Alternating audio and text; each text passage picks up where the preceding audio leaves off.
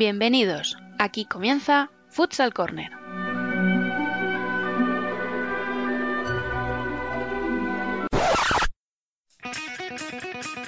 Una manera diferente de entender el fútbol sala.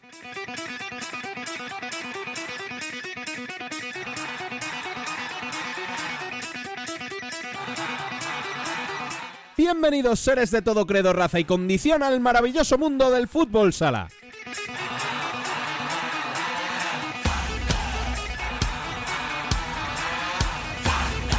Arrancamos nuestro 37 programa de la primera temporada y el sexto ya desde que comenzamos con nuestra serie monográfica. Recordad que si queréis estar al día de la actualidad del fútbol sala, podéis leernos en nuestra web futsalcorner.es y seguirnos en Facebook, Twitter e Instagram como Futsal Corner Web. También estamos a vuestra disposición en la dirección de correo electrónico futsalcorner@futsalcorner.es.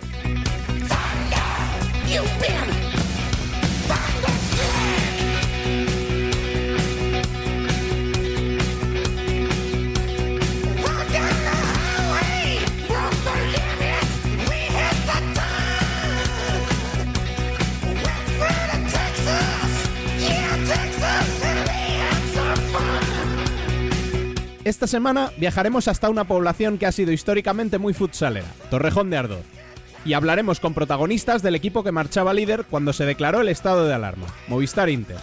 Por aquí se pasarán Alex González, Borja, Pola y José Prieto. No os mováis porque el programa promete. Además, tras varias semanas de ausencia vuelve Emen con lo mejor del futsal internacional.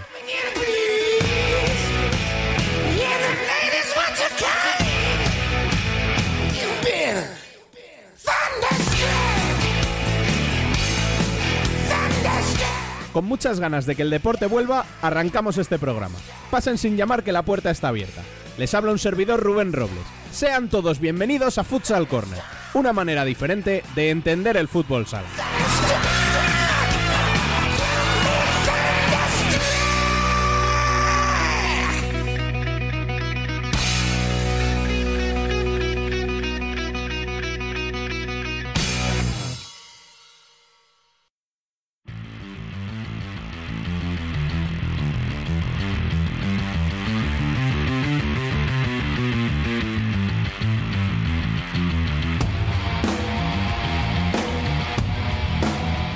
Noticias.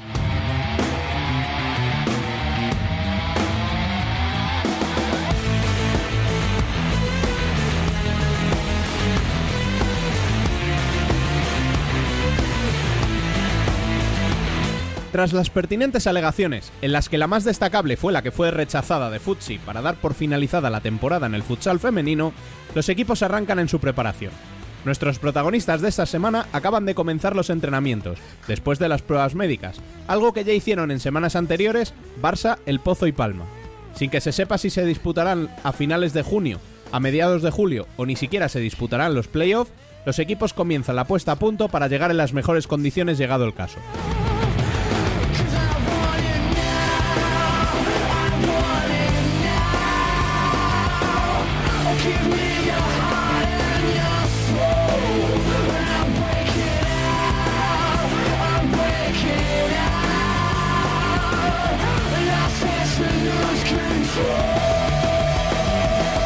En otro orden de cosas, FIFA publicó los cambios de la normativa para la próxima temporada, donde lo más destacado será la limitación de saque hasta medio campo por parte del portero para las categorías base y de veteranos. Es decir, la noticia es que no hay noticias. La única importante es que las tandas de penaltis cambian de nuevo de 3 a 5 lanzamientos.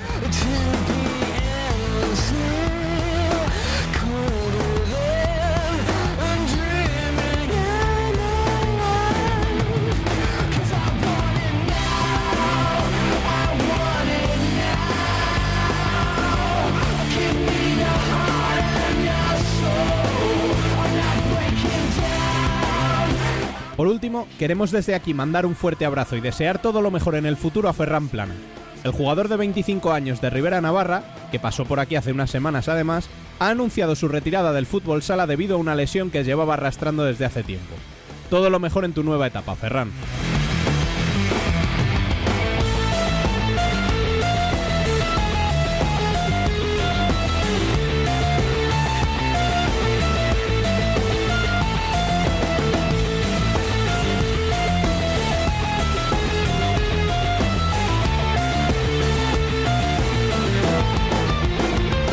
Y tras este repaso, es el momento de arrancar con nuestro especial. Y nunca el uso del posesivo estuvo mejor empleado, ¿verdad, Dani? Muy cierto, Rubén, porque ya nos tocaba hablar de Inter y si hasta ahora habíamos hecho entrevistas con dos presidentes, con dos entrenadores y con un director deportivo, se nos ocurrió darle una vuelta de tuerca al organigrama y probar con una profesión que durante el confinamiento ha estado en boca de todos, la del fisioterapeuta. Así que vamos a conocer no solo al fisio de Inter, sino a uno de los que más ha lucido el 10 con la camiseta verde.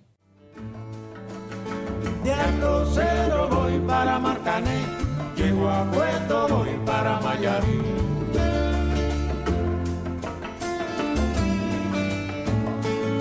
Hoy nos tomamos un café con José Prieto. El cariño que te tengo no te lo puedo negar. Se me sale la babita, yo no lo puedo evitar. Pues como decíamos, está con nosotros el fisioterapeuta de Inter, José Prieto, muy buenas. Hola, muy buenas, ¿cómo estás? Bueno, vamos a empezar un poquito por la actualidad. El equipo ha estado pasando las pruebas médicas. ¿Qué tal ha ido todo? Pues mira, a espera de resultados hoy, hoy mismo que nos las dan, parece ser que las cosas han ido, van medianamente bien. Ya te digo, tenemos que, que recibir la información del Clínica Centro en el transcurso del día de hoy para, para iniciar mañana los entrenamientos de la fase de, de entrenos individuales. Sí, bueno, sobre, bueno, primero te voy a preguntar un poquito sobre estos dos meses de confinamiento que hemos pasado, el último mes que ya se permitía el entrenamiento individual, porque al final todos hemos hablado de, de la preparación física, de si el jugador en su casa podía hacer algo, tal, de mantenerse, pero realmente eh, hasta ahora no habíamos hablado con nadie que fuera un experto en este tema, entonces, pues aprovecho que estás aquí un poco para primero analizar esa parte, qué, qué han estado haciendo los jugadores o qué se puede hacer más bien durante estos meses que han pasado. Bueno, pues han sido dos meses y poco complicados, complicados desde el punto de vista eh, de la movilidad, porque bueno, quien tuviera un jardín, pues bienvenido sea, pero quien quien no tuviera esa capacidad de, movilidad, bueno, pues puedes hacer entrenamiento de fuerza, eh, teniendo también tus precauciones, puedes hacer eh, poco más, o sea, quien tuviera una bici, pues algo de cardio, si no es así, pues, pues claro, es complicado hacer ejercicio cardiovascular sin, sin tener espacio. Entonces, eh, bueno, pues hay un déficit que, que lógicamente tendremos que ir valorando poco a poco para, mm, además con, con, con, la, con el problema de que, de que se va a jugar un playoff express, o sea, que decir, son, son ambas cosas eh, complicadas a la hora de desarrollar un método eh, anti antilesivo pero bueno es lo que es lo que ha mandado eh, la ley y el consejo pues pues nosotros a, cumplirlo. A tirar con ello no claro qué remedio. Claro no hay otra no hay otra es así. Realmente de todo este tiempo que ha pasado desde que se paró la liga qué es lo peor el, esto que me comentabas de no poder hacer mm, la mayoría de los ejercicios el estar muchas horas parado, porque al final en tu casa no vas a estar paseando siete horas diarias. O incluso la alimentación, porque también... no, es, todo... es todo, es todo. Por mucho que hagas eh, ejercicio, y no vas a estar a todas horas haciendo ejercicio, además que no es bueno esa, esa cantidad de ejercicio sin, sin espacio, como te decía. Pero es que además todos tenemos eh, un, un metabolismo que va que se va haciendo, eh, que va gastando eh, pues por, por, cantidad de paseos y de y de quehaceres diarios que aquí no los haces, te, pasas el resto del tiempo sentado, eh, luego la alimentación, bueno, puedes cuidarla, pero también es, por otro lado, también es mucho más tentador que cuando estás haciendo tu trabajo y, y tienes un, pues los horarios un poco más, eh, digamos, establecidos, ¿no? Y, y no tienes esa capacidad por mucho que, seas un deportista, de, no comer entre horas, ¿no? Aquí lo tienes más cerca. Todo eso yo creo que influye y a nivel mental, que yo creo que hay que es una de las partes que, que hay que tener bastante en cuenta, eh, pues estar recluido en, en un espacio cerrado durante bueno, ahora ya, pues eso hace ya cosa de mes, mes y algo, ya podemos salir, pero los primeros meses han sido duros. Solo salir para comprar y, bueno, todo eso yo creo que, que repercute negativamente en, en lo que es la alegría de la persona y, pero bueno, es verdad que era necesario y afortunadamente parece ser que, que la cosa va bien, ¿no? Sí, poco a poco, pero vamos ahí. sí. Realmente luego lo que es tu trabajo en sí, al final, tú que precisamente tienes un trabajo tan físico en el que tienes que estar tocando esas piernas diariamente, ver cómo está el músculo del jugador, etcétera, ¿qué puedes hacer? Porque no sé si puede llegar a frustrarte un poco el tener que hacerlo por videoconferencia o...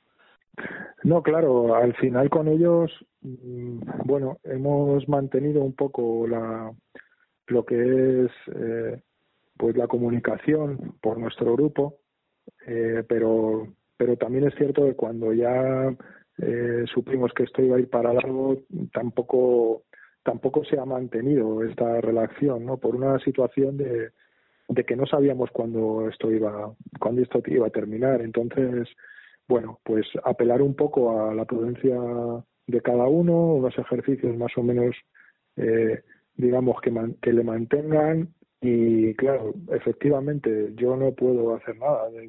Incluso ahora en las vueltas de en las diferentes fases también tenemos una, te hablo en cuanto a los fisioterapeutas, tenemos una restricción.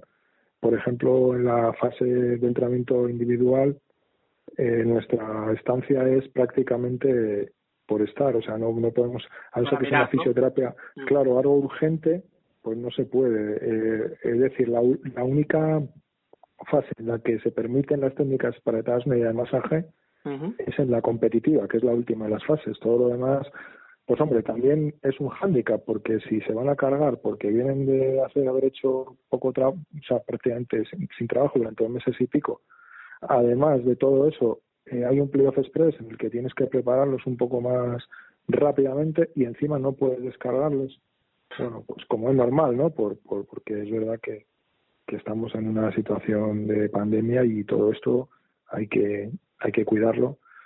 Pues claro, mm, la verdad que, que va a ser complicado y yo creo que va a ser peligroso para, para, para el juego. Mm. Claro, y ahí ya entró un poco en este playoff. claro, es que al final una pretemporada normal es varias semanas de entrenamiento en el que vas preparando un poco al jugador, ¿no? Para aguantar muchos meses de competición.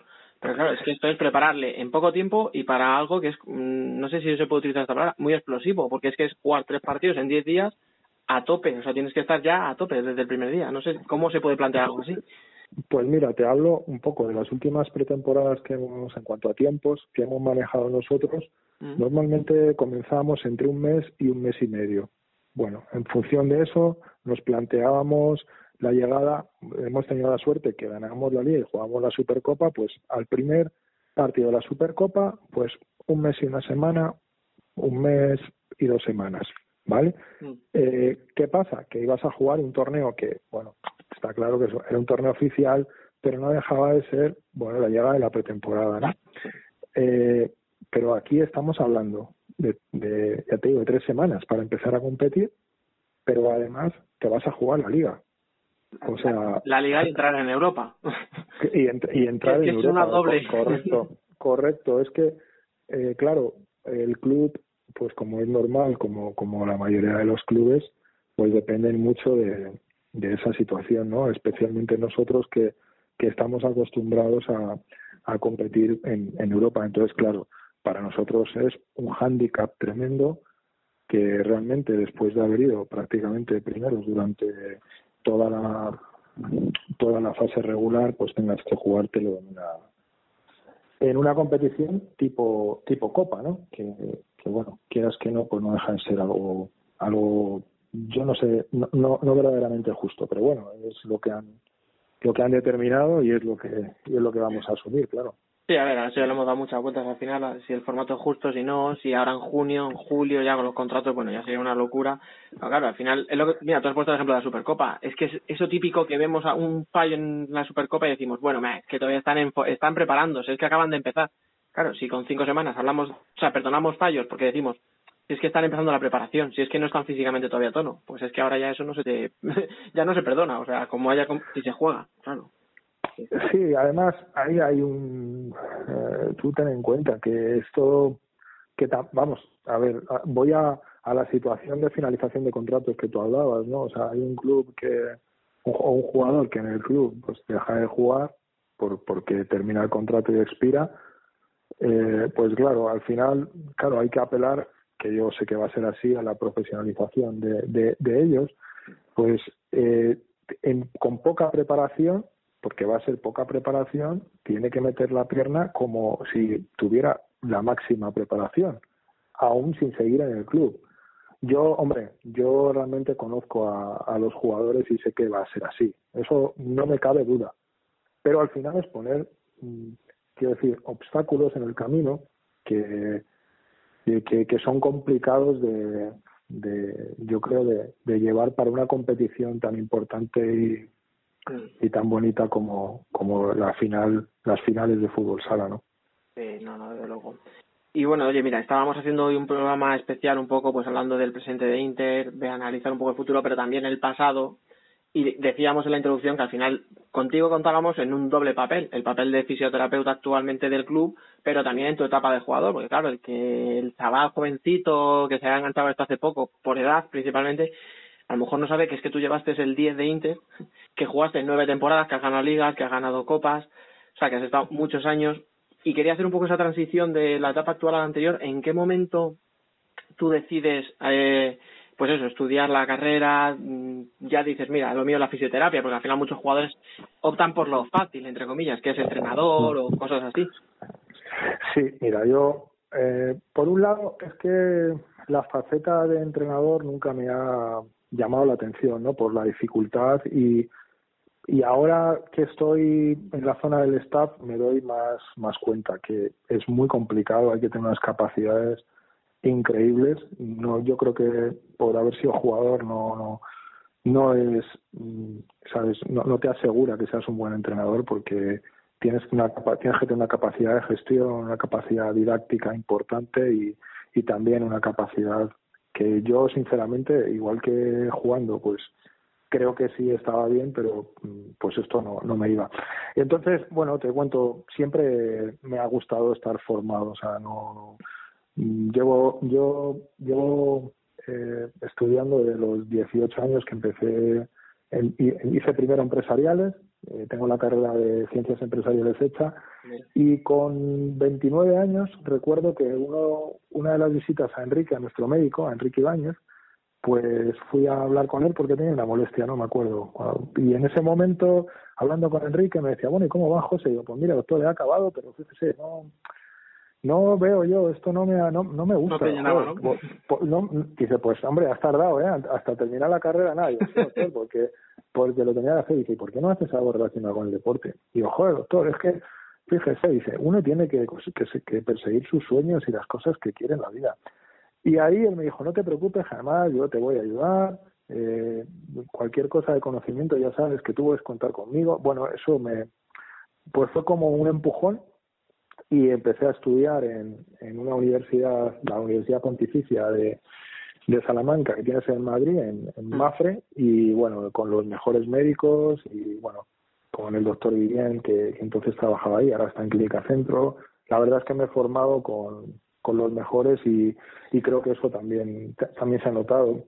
Y claro, esa, la, la verdad que ¿Qué pasa? Que esa unión, esa unión de, cuando jugué, o sea, los conocimientos que uno tiene por jugar, porque al final por ser jugador, bueno, pues al final te has lesionado, claro, te has lesionado, te has cargado, junto con los conocimientos de pues, propios de la carrera, pues yo creo que que sí que me han ayudado a, bueno, a ahora ya a tener un buen control sobre sobre la fisioterapia dentro del equipo. Y estoy realmente ilusionado. O sea, es, es una puerta que se me abrió cuando se cerraba la otra, que, que como tú bien sabes, es complicado de cerrarla por, por ti mismo. Es difícil, es difícil. Sobre todo sabes en qué momento, ¿verdad? y Eso es. Como decía Julio, el abismo que viene cuando te retiras. sí, e, e, ese, ese libro de Cuando el deporte te abandona, que, que, viene, que viene a, a cubrir un hueco en la vida de, de, de los deportistas, porque además es que no hay, o sea, no, yo creo que está muy acertado. Lo que le pasó a él en primera persona tuvo la capacidad de plasmarlo en un libro y yo le recomendaría leerlo no cuando se vayan a retirar los deportistas, sino cuando estén empezando, porque eso te va a ayudar a planificar tu vida futura y a darte cuenta que eh, efectivamente, como el título dice, el deporte te abandona. Hay un momento que dejas de ser tú el protagonista dejas de, de tener unos ingresos vamos más o menos importantes, dejas de haber de que te tomen las decisiones por ti y cuando vas a una entrevista, pues al final de trabajo, después de haber trabajado, pues te van a decir, mira, es que yo juego muy bien al, mm, al fútbol sala. Y dice, bueno, pues no te preocupes, te llamaremos cuando haya un partido, pero aparte de eso, ¿qué, qué sabes hacer tú? para los partidillos de la empresa bien, pero para currar, ¿verdad? Correcto, correcto.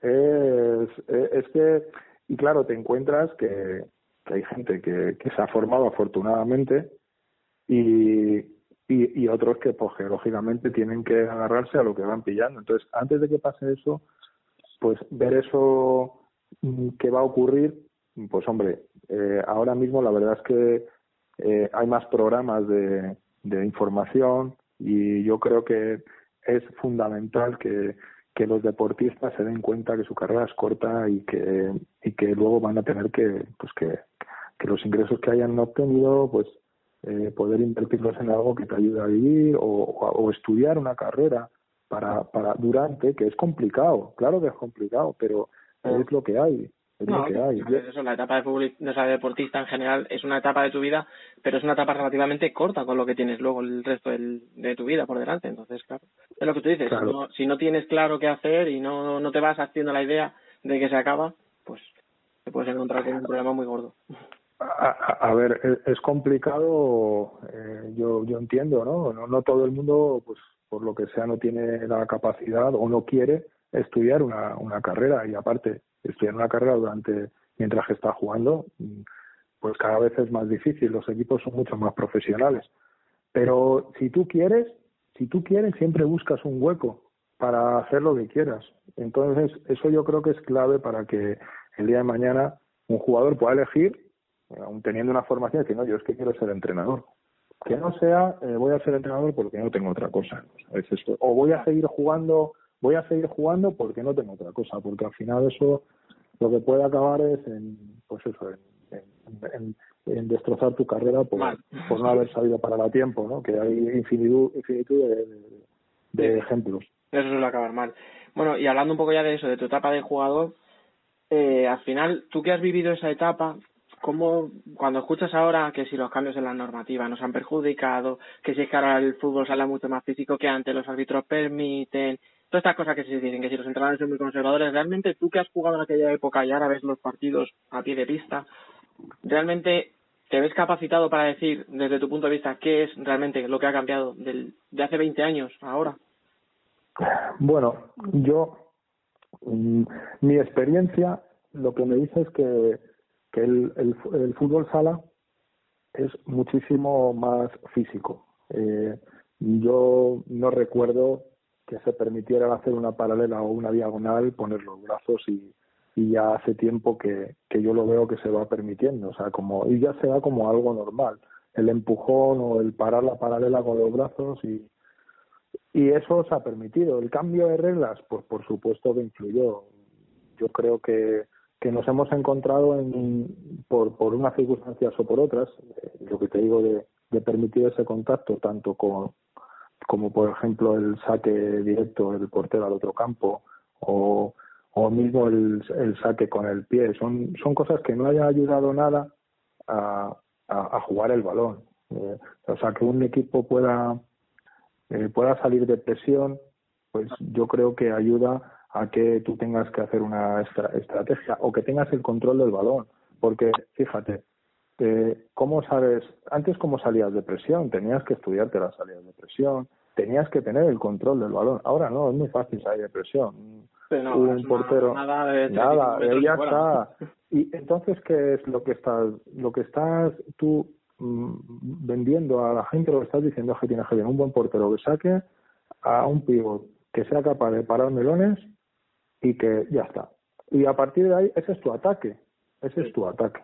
Y independientemente del tema del portero jugador, que yo creo que bien, bien a lo mejor organizado y en situaciones puntuales, pues hombre, como decían algunos, pues se le puede dar más vistosidad.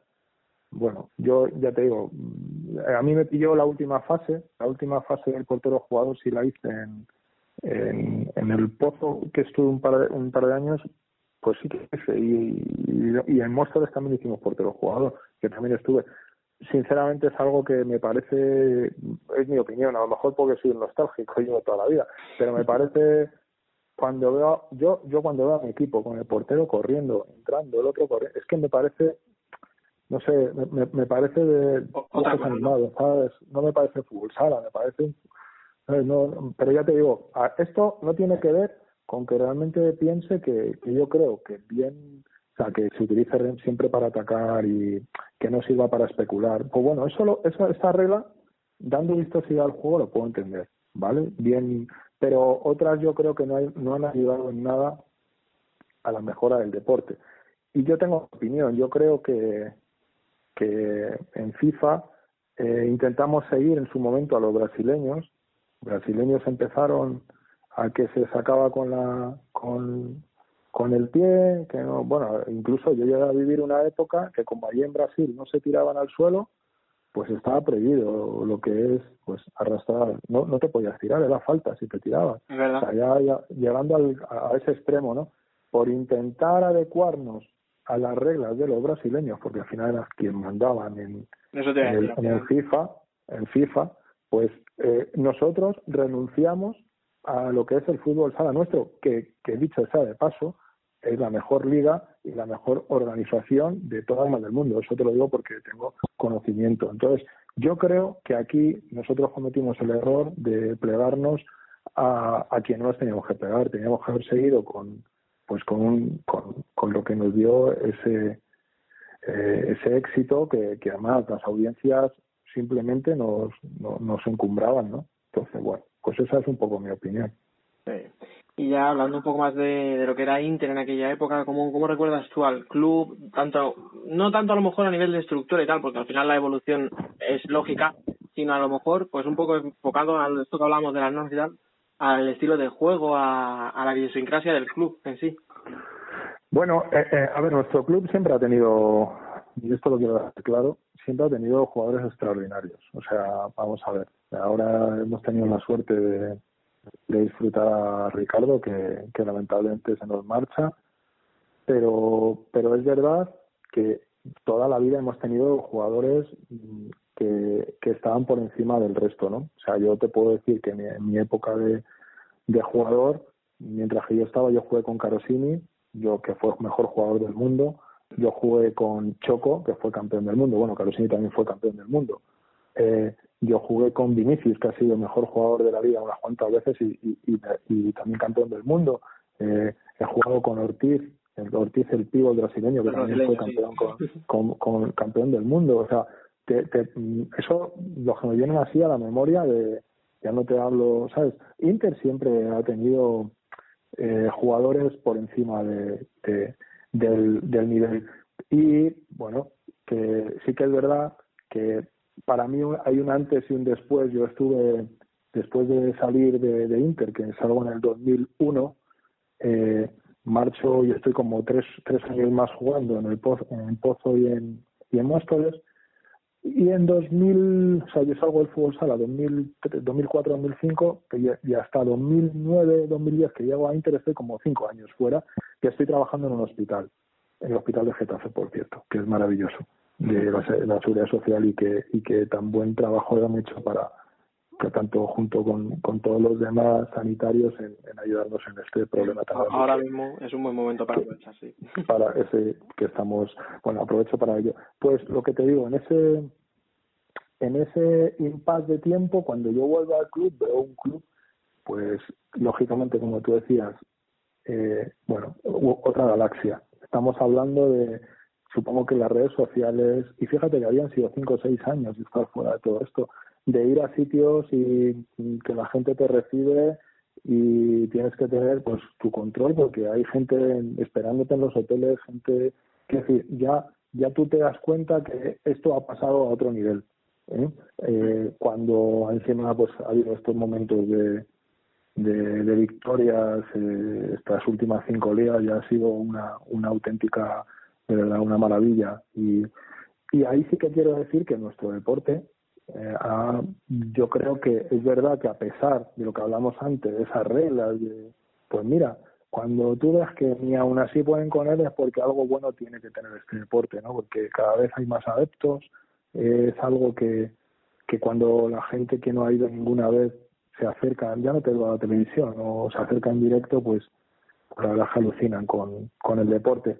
Yo creo que, que ahí, y retrotrayéndome porque me voy de la pregunta, es verdad que, es verdad que es verdad que Inter ha tenido de los mejores jugadores, mm, yo creo siempre de, de, la historia, los que van apareciendo, con lo cual, pues claro, ahí está ahí está el que seamos el para mí el lo que no lo tengo que decir yo porque no soy yo porque lo dicen las estadísticas el mejor club del mundo ¿no? pues sí eh, si uno puede presumir de algo verdad pues por qué no lo va a hacer sí sí sí además aquí es muy mira yo llevo al final entre unas cosas y otras más de más de más de la mitad de mi vida ligado a, al, al, fútbol sala y, a Inter, pues mira, fueron 10 años. Bueno, si sumo los dos que estuve en el, en el filial, tres años en el filial, pues estamos hablando unos 13 años, más luego, pues ahora que llevo otros 10, ¿no? Son 23 años, tengo 40 y, voy a hacer 49, pues casi la mitad de mi vida ligado a, sí, de vida en, en, el equipo, ¿no? En un equipo donde acostumbramos a tener unos valores y, y ya no por el tema de la victoria no victoria no creo que ese sello los seguidores además eh, lo saben bien porque tienen han mamado lo mismo y yo no he visto todavía ni a un solo seguidor ni a un ni a un miembro del club ni a un trabajador ni a un eh, hacer algo negativo en que digas eh, joder esto y si y si lo ha hecho mm, tendrá su represión por parte del club porque independientemente de la victoria, yo creo que siempre es importante tener los valores y este club, mm, eh, desde Manuel Saurín, que fue eh, un, el alma junto con José María García, que es el dueño de toda la vida y quien ha hecho cumplir todo esto, pues somos eh, lo que en su momento Manuel Saurín llamaba el quería que fuéramos, que era el Real Madrid de fútbol sala.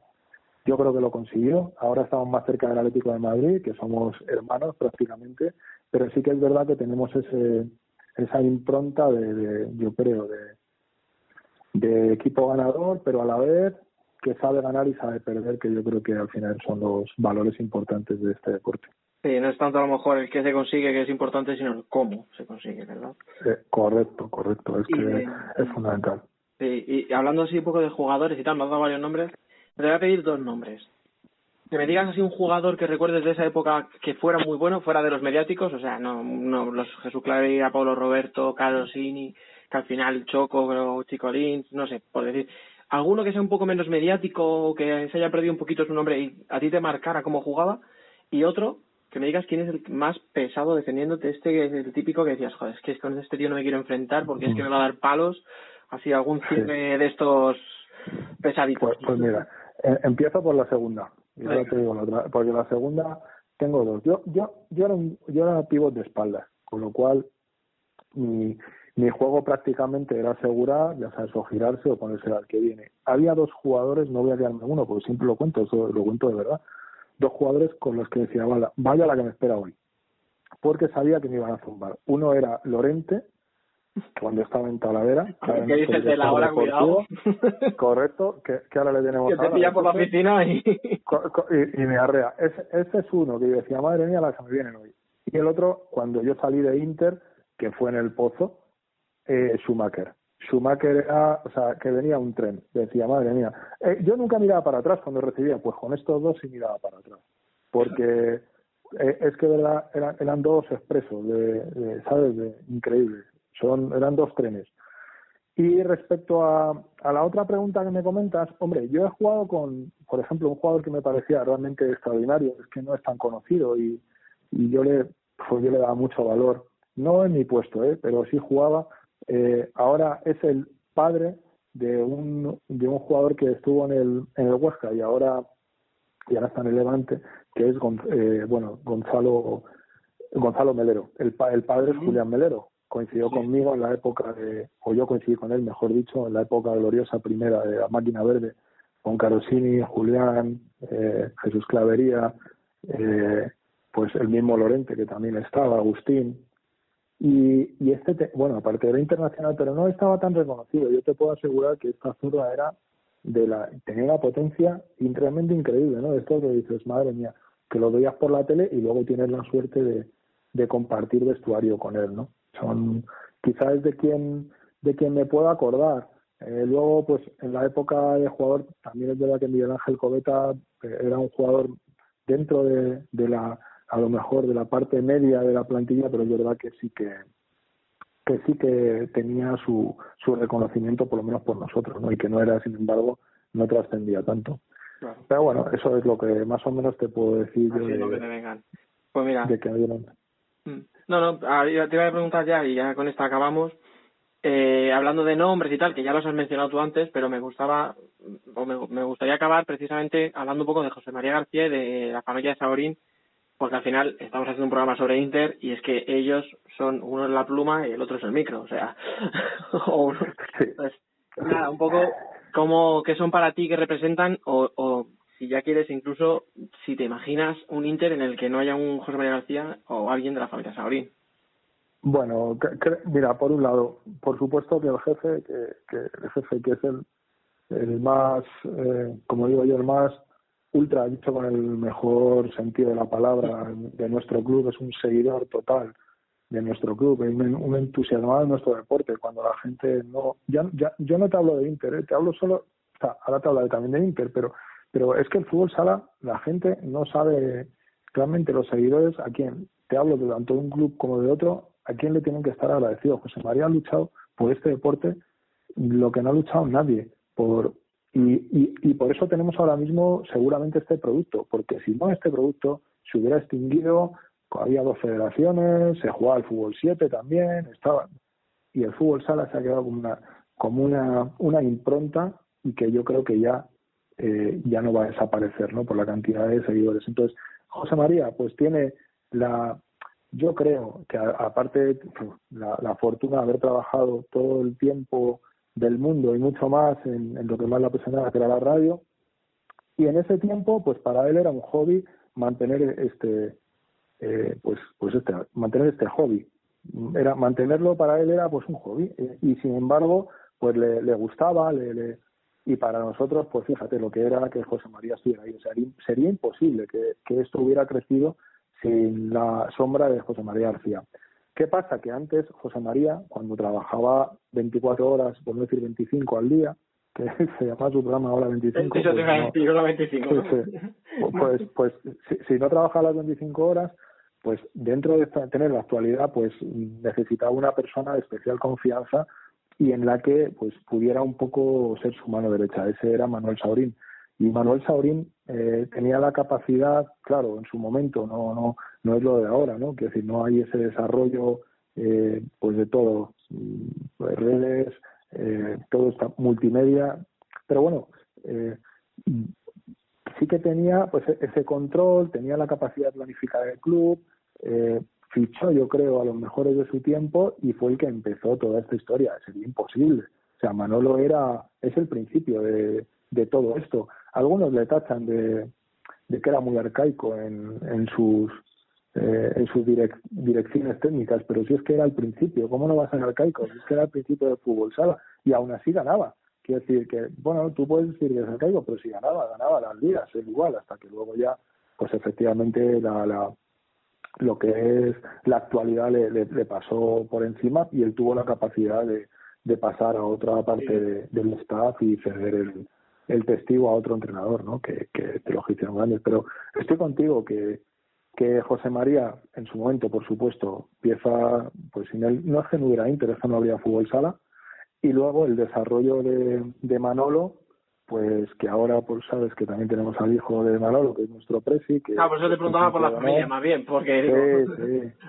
El presi ejecuta a la perfección ahora mismo el, el puesto de presidente de honor donde él tiene la capacidad de, en todo momento representar al club porque lo ha mamado con su padre y sabe lo que significa, con lo cual, ya te digo, yo eh, antes lo comentaba en la otra pregunta, yo estoy muy muy orgulloso de haber pertenecido a esta familia porque me ha formado como, como persona y una cosa muy importante, y te digo que de verdad que esto lo hago extensivo no solo al personal del club, sino incluso a los seguidores que, que lo han mamado igual, saber ganar y saber perder. Esto es una cosa clave que yo no digo que otros equipos no lo hagan, pero nosotros sí.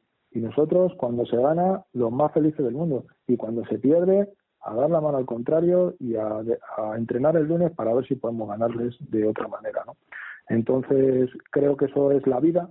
La vida es lo que te enseña que eh, para mí tiene cierto paralelismo con, con el deporte. Tienes que intentar competir con los medios que sean, eso sí, honrados y a partir de ahí intentar ganarle pues cada, cada día eh, pues todo, todo lo que te, te va proponiendo o te va, te va poniendo en el camino, ¿no?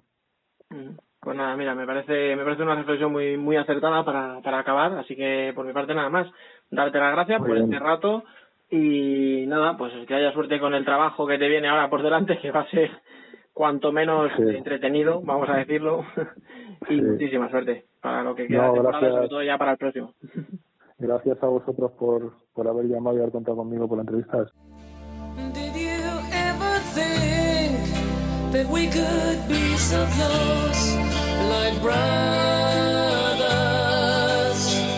El debate. Bueno,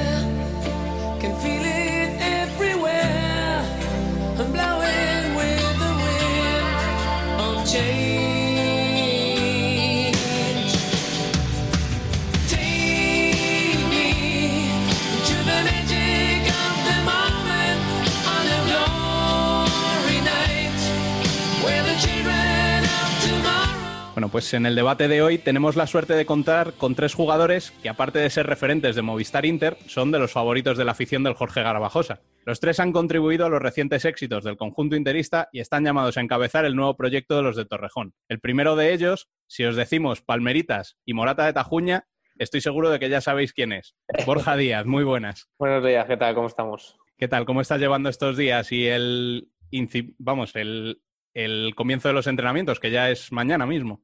Bien, ya con ganas de, volver a empezar, de juntarse con, los compañeros, de volver a tocar la, pelotita que llevamos ya eh, casi tres meses sin, sin saber de ella, así que con ganas de, que, empezar mañana. Borja lleva ya con, con, Inter siete temporadas y acaba de renovar por otros dos años, así que enhorabuena por esa renovación. Muchas gracias, muchas gracias. Ya nos vamos a los nueve años, así que muy contento de seguir en este club tanto tiempo. El siguiente de ellos es Alex González, portero que nos aguó la fiesta en una de las copas de, Ciudad Real y que tenemos ahí bien, bien clavada esa espinita. Muy buenas, Alex. Hola, muy buenas. ¿Qué tal? Van ya cinco temporadas. También acabas de renovar por otros dos años. Sí, sí, como dije el otro día, muy contento. Yo quiero estar aquí, está, está en mi casa. Eh, al final es el sitio donde siempre quiero estar y bueno, mientras que, mientras que Inter quiera, siempre, siempre estaré aquí. Y el último de ellos es Adrián Alonso, que quizás si os digo ese nombre no suene demasiado, pero para los futsaleros sabéis todos que estoy hablando de Pola. Muy buenas. Buenos días. Bueno, nueve años ya en el club, vas a cumplir la décima temporada este año, eh, el veterano del vestuario. Sí, bueno, la temporada que viene, pues prácticamente sí, con Jesús Herrero, los dos que más tiempo llevamos, pero bueno, eso no quiere decir nada, tanto Alex como Borjita también llevan muchos años en el club y creo que hay, somos iguales todos aquí. Bueno, y están también con nosotros Bielizque, desde la isla. Muy buenas. Muy buenas, ¿cómo va? ¿Qué tal? ¿Cómo lo llevas por allí? ¿Ya, en la playita? Sí, sí, ya, ya dos veces y bien, bien. Y hoy está también con nosotros Jesús Sánchez, colaborador de la web y aficionado interista. Tanto que se ha venido directamente con la camiseta puesta. Muy buenas. Muy buenas, ¿qué tal? Y por último, está también con nosotros Dani López. ¿Por qué has querido ser el último? A ver, cuéntanos. No, primero quería que presentaras a todo el mundo y luego quería decir que como yo siempre presumo de ser muy sincero, yo hoy voy a ir a pecho descubierto. O sea, los tres invitados de hoy es verdad que es Pola, que lleva 10 años y es uno de los más veteranos, Borja Yales, que acaba de robar, pero es que son mis tres santitos, de, o sea, son de mi devoción. Entonces yo ya hoy aviso que no voy a ser imparcial y esto no va a ser un programa objetivo por mi parte. Y quería solamente dejarlo claro antes de empezar. Dicho bueno, pues ya somos dos entonces. Con este duro comienzo podemos empezar. Bueno, pues vamos a empezar, como hemos empezado en el resto de especiales. Eh, ¿Qué significa Inter para vosotros? Bueno, pues a ver, yo estoy un poco con Alex, ¿no? Eh, yo creo que es mi casa. Eh, llegué hace ya casi nueve años, en agosto hace nueve años que llegué. Nunca he tenido nada malo que decir de Inter, me han tratado siempre muy bien. e incluso en momentos complicados que tuve con lesiones. Y estoy muy agradecido y, yo siempre lo dije, mi deseo es retirarme en este club, espero poder retirarme en este club. Aún me quedan unos cuantos años aquí, así que es cosa difícil, pero bueno, voy a trabajar para ello. Borja. Bueno, eh, pues parecido. Eh, yo llevo un poquito menos, pero sí es verdad que, desde que he llegado aquí, pues sí es verdad que hemos vivido una de, la, una etapa histórica ¿no? en el fútbol sala. Y, bueno, eh, soy de Madrid, tengo mi familia, tengo mis amigos. si a eso sumamos todo lo bien que está yendo, pues yo creo que, es complicado pensar en, en, una salida y jugar en otro equipo. Así que creo que aquí tengo todo. Así que bueno, no quiero pensar en, en la retirada, como dice Polita, que todavía nos queda mucho, si Dios quiere pero bueno, eh, ojalá, ojalá estemos aquí muchos años y, podamos retirarnos los tres juntos, imagínate, yo lo firmo ya. No, juntos no, en el mismo equipo, en el mismo equipo. No, no, no, no, me quiero sumar años. A ver, eso te voy a decir, bueno, escucha, Paul a lo mejor te puede aguantar hasta los 40. Uf, no sé yo, no sé yo. ¿Qué, ha, pasado? ¿Por qué entonces? Yo, yo, yo tampoco lo creo. bueno, si, si, no aguantas tú físicamente.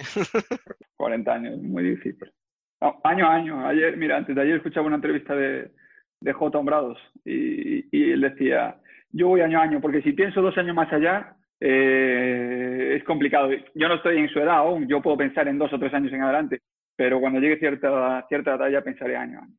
Nada, claro, el cabrón de Borja no dice no piensa retirada porque es más joven que nosotros, el cabrón. Eh, nada, yo como, como ya te dije el otro día, al final siempre siempre que he estado aquí en Madrid, he ido a ver partidos de Inter, tuve que salir con 20 años para Galicia, pero siempre con el objetivo de poder volver. Y bueno, ya que lo he conseguido, pues me gustaría estar aquí lo máximo posible y como dicen ellos, si me puedo retirar aquí, pues, pues mejor, mejor. Bueno, pues venga, Jesús, estrénate. Pues yo en primer lugar, enhorabuena por la renovación a Ale y a Borja. Y viendo que el año que viene, como ya se conoce, hay mucho cambio en Inter, ¿os veis asumiendo esos calones de ser los tres los jugadores más veteranos así Sí, a ver, eh, yo creo sinceramente que al final el, ser más veterano, el ser menos veterano, para jugar en Inter tienes que rendir. Eh, lleves siete años, cinco o un año, porque si no rindes esa temporada, seguramente al año siguiente no estés. Pero sí es verdad que bueno, el año que viene nos va a tocar eh, un papel más importante, fundamental. Así que yo creo que estamos preparados, ya llevamos muchos años sabemos cómo funciona, así que yo creo que estamos más, más que listos para, para afrontar este nuevo, nuevo reto. Yo creo que sobre todo, más que eh, tener galones, es un poco ayudar a la gente que venga nueva, porque es verdad que es el primer año que, porque siempre en este ciclo han, venido ya y han ido jugadores, pero siempre hemos seguido con el núcleo ese de, de más o menos siempre compañeros. Y este es verdad que es el primer año que, que va a haber ese gran cambio y sobre todo pues intentar ayudarles para que se sientan lo mejor posible los que vengan. Hola, galones, galones. Eh, galones, no, eh, a ver. Escucha eso, el brazalete, el brazalete. Yo creo, no, no, no, no hablemos de eso. Yo creo que el año que viene se, van jugadores importantes que han tenido mucho peso en el equipo durante muchos años, con los que hemos ganado muchos títulos y, tanto los que nos quedamos, que creo que tenemos que dar aún más de lo que hemos dado, que yo creo que, es difícil, ¿no? sobre todo nosotros tres, yo creo que hemos, hemos cumplido siempre con expectativas, hemos rendido un gran nivel pero aún así tenemos que dar más porque sabemos de la calidad de los jugadores que se van. Y como dice Alex, a los nuevos, eh, evidentemente, eh, acogerlos muy bien en el grupo, evidentemente creo que siempre ha sido una seña de nuestro vestuario, durante prácticamente todos estos años hemos, hemos tenido un gran vestuario, pero sobre todo yo lo que, yo creo que ya hablé con algunos de los que van a venir, que no puedo decir nombres, eh, no, no, no, sí que es verdad que yo creo que ellos vienen por algo que han hecho en sus respectivos clubes eh, han rendido un gran nivel, pero aquí van a tener que dar más. Eh, como dice Borjita, eh, aquí si no rindes, estás un año o dos y, se acaba.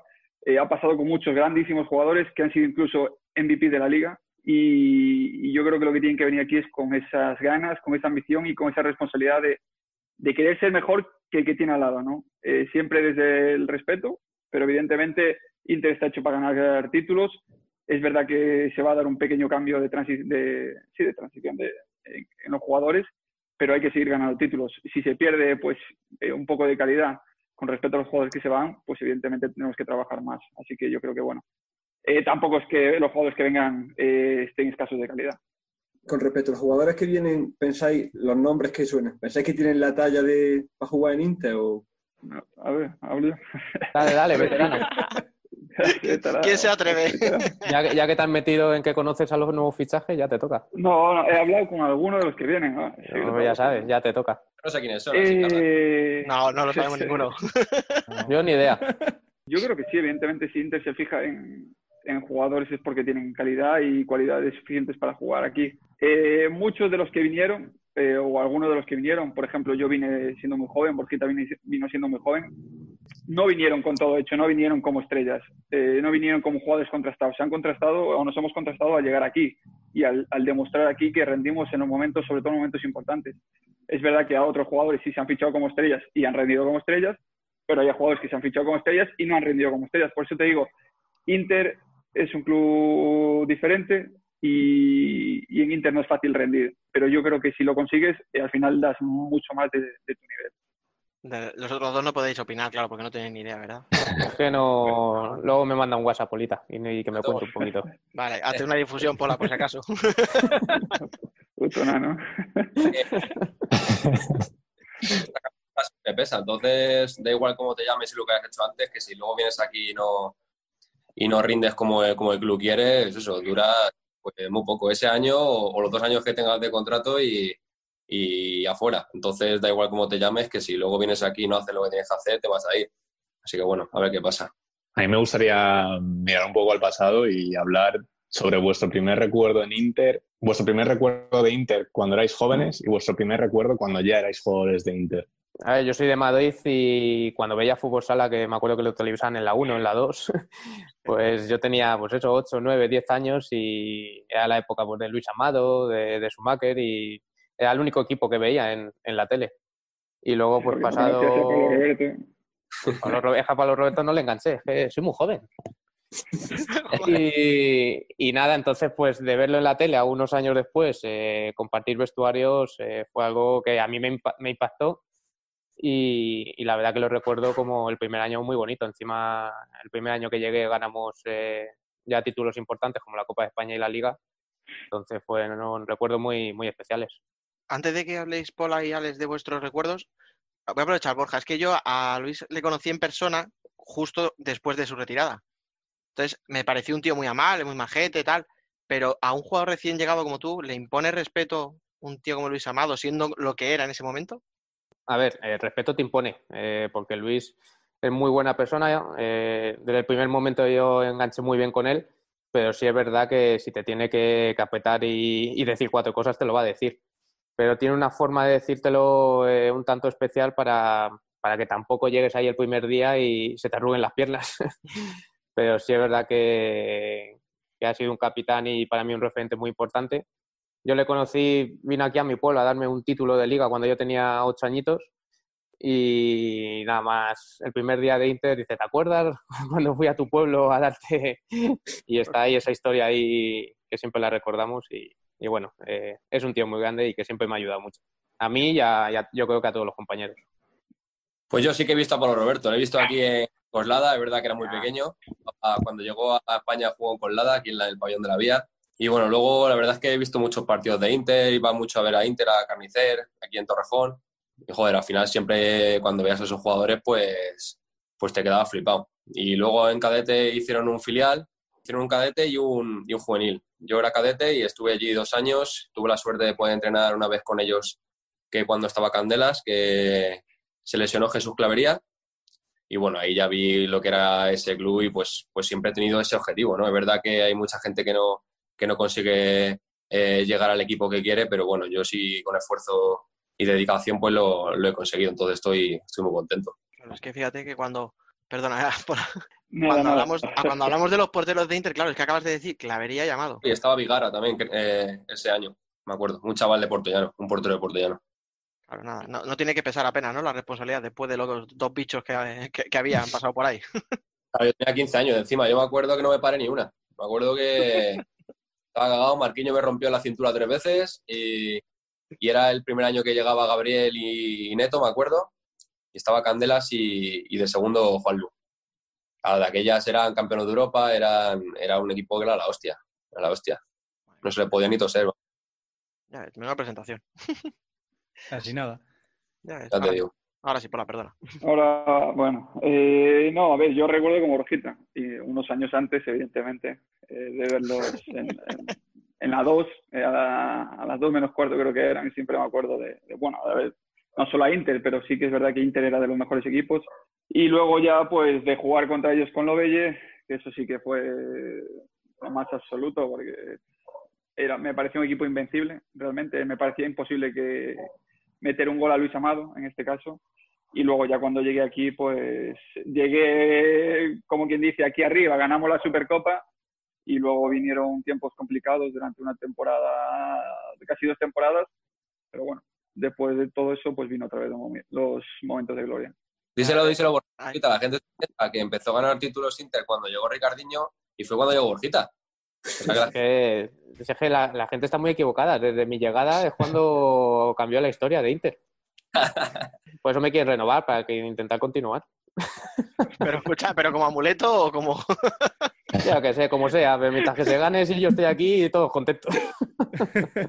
Hombre, a lo mejor algo de importancia, ¿no? Sí, nada, pero da igual. Mientras que se gane, yo creo que todos estamos felices. Mira, pues fíjate, yo voy a preguntaros no por ganar, sino por el peor momento de recuerdo. No sé si me veis aquí detrás, que estaba despejándolo, para la gente que no que nos escuche luego en el podcast. Tengo una bufanda de, la UEFA Futsal Cup de Guadalajara, de aquella final contra Ugra. No sé si ese es el peor recuerdo por todas las expectativas que había, la gente que se desplazó. Perdón, porque estábamos como de buen rollo y os he cortado un poco hablando de esto, pero...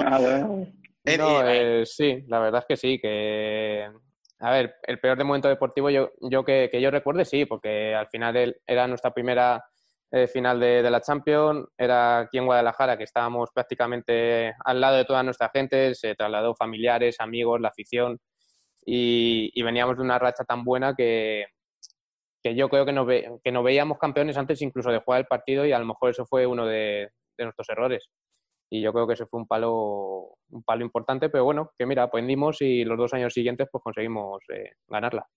Yo creo que, que, ese fue bastante grande, pero para mí el palo más importante deportivo yo creo que fue, el, que fue la Copa en, en eh, Yo creo que, no sé si porque en la, en la Copa Europa acaba, yo acababa de llevar y llevaba meses, pero la Copa de Madrid para nosotros fue un palo grande, pero pero el peor, el peor recuerdo que, tenemos yo creo que es dos meses antes de, esa copa, el fallecimiento de nuestro amigo Cecilio.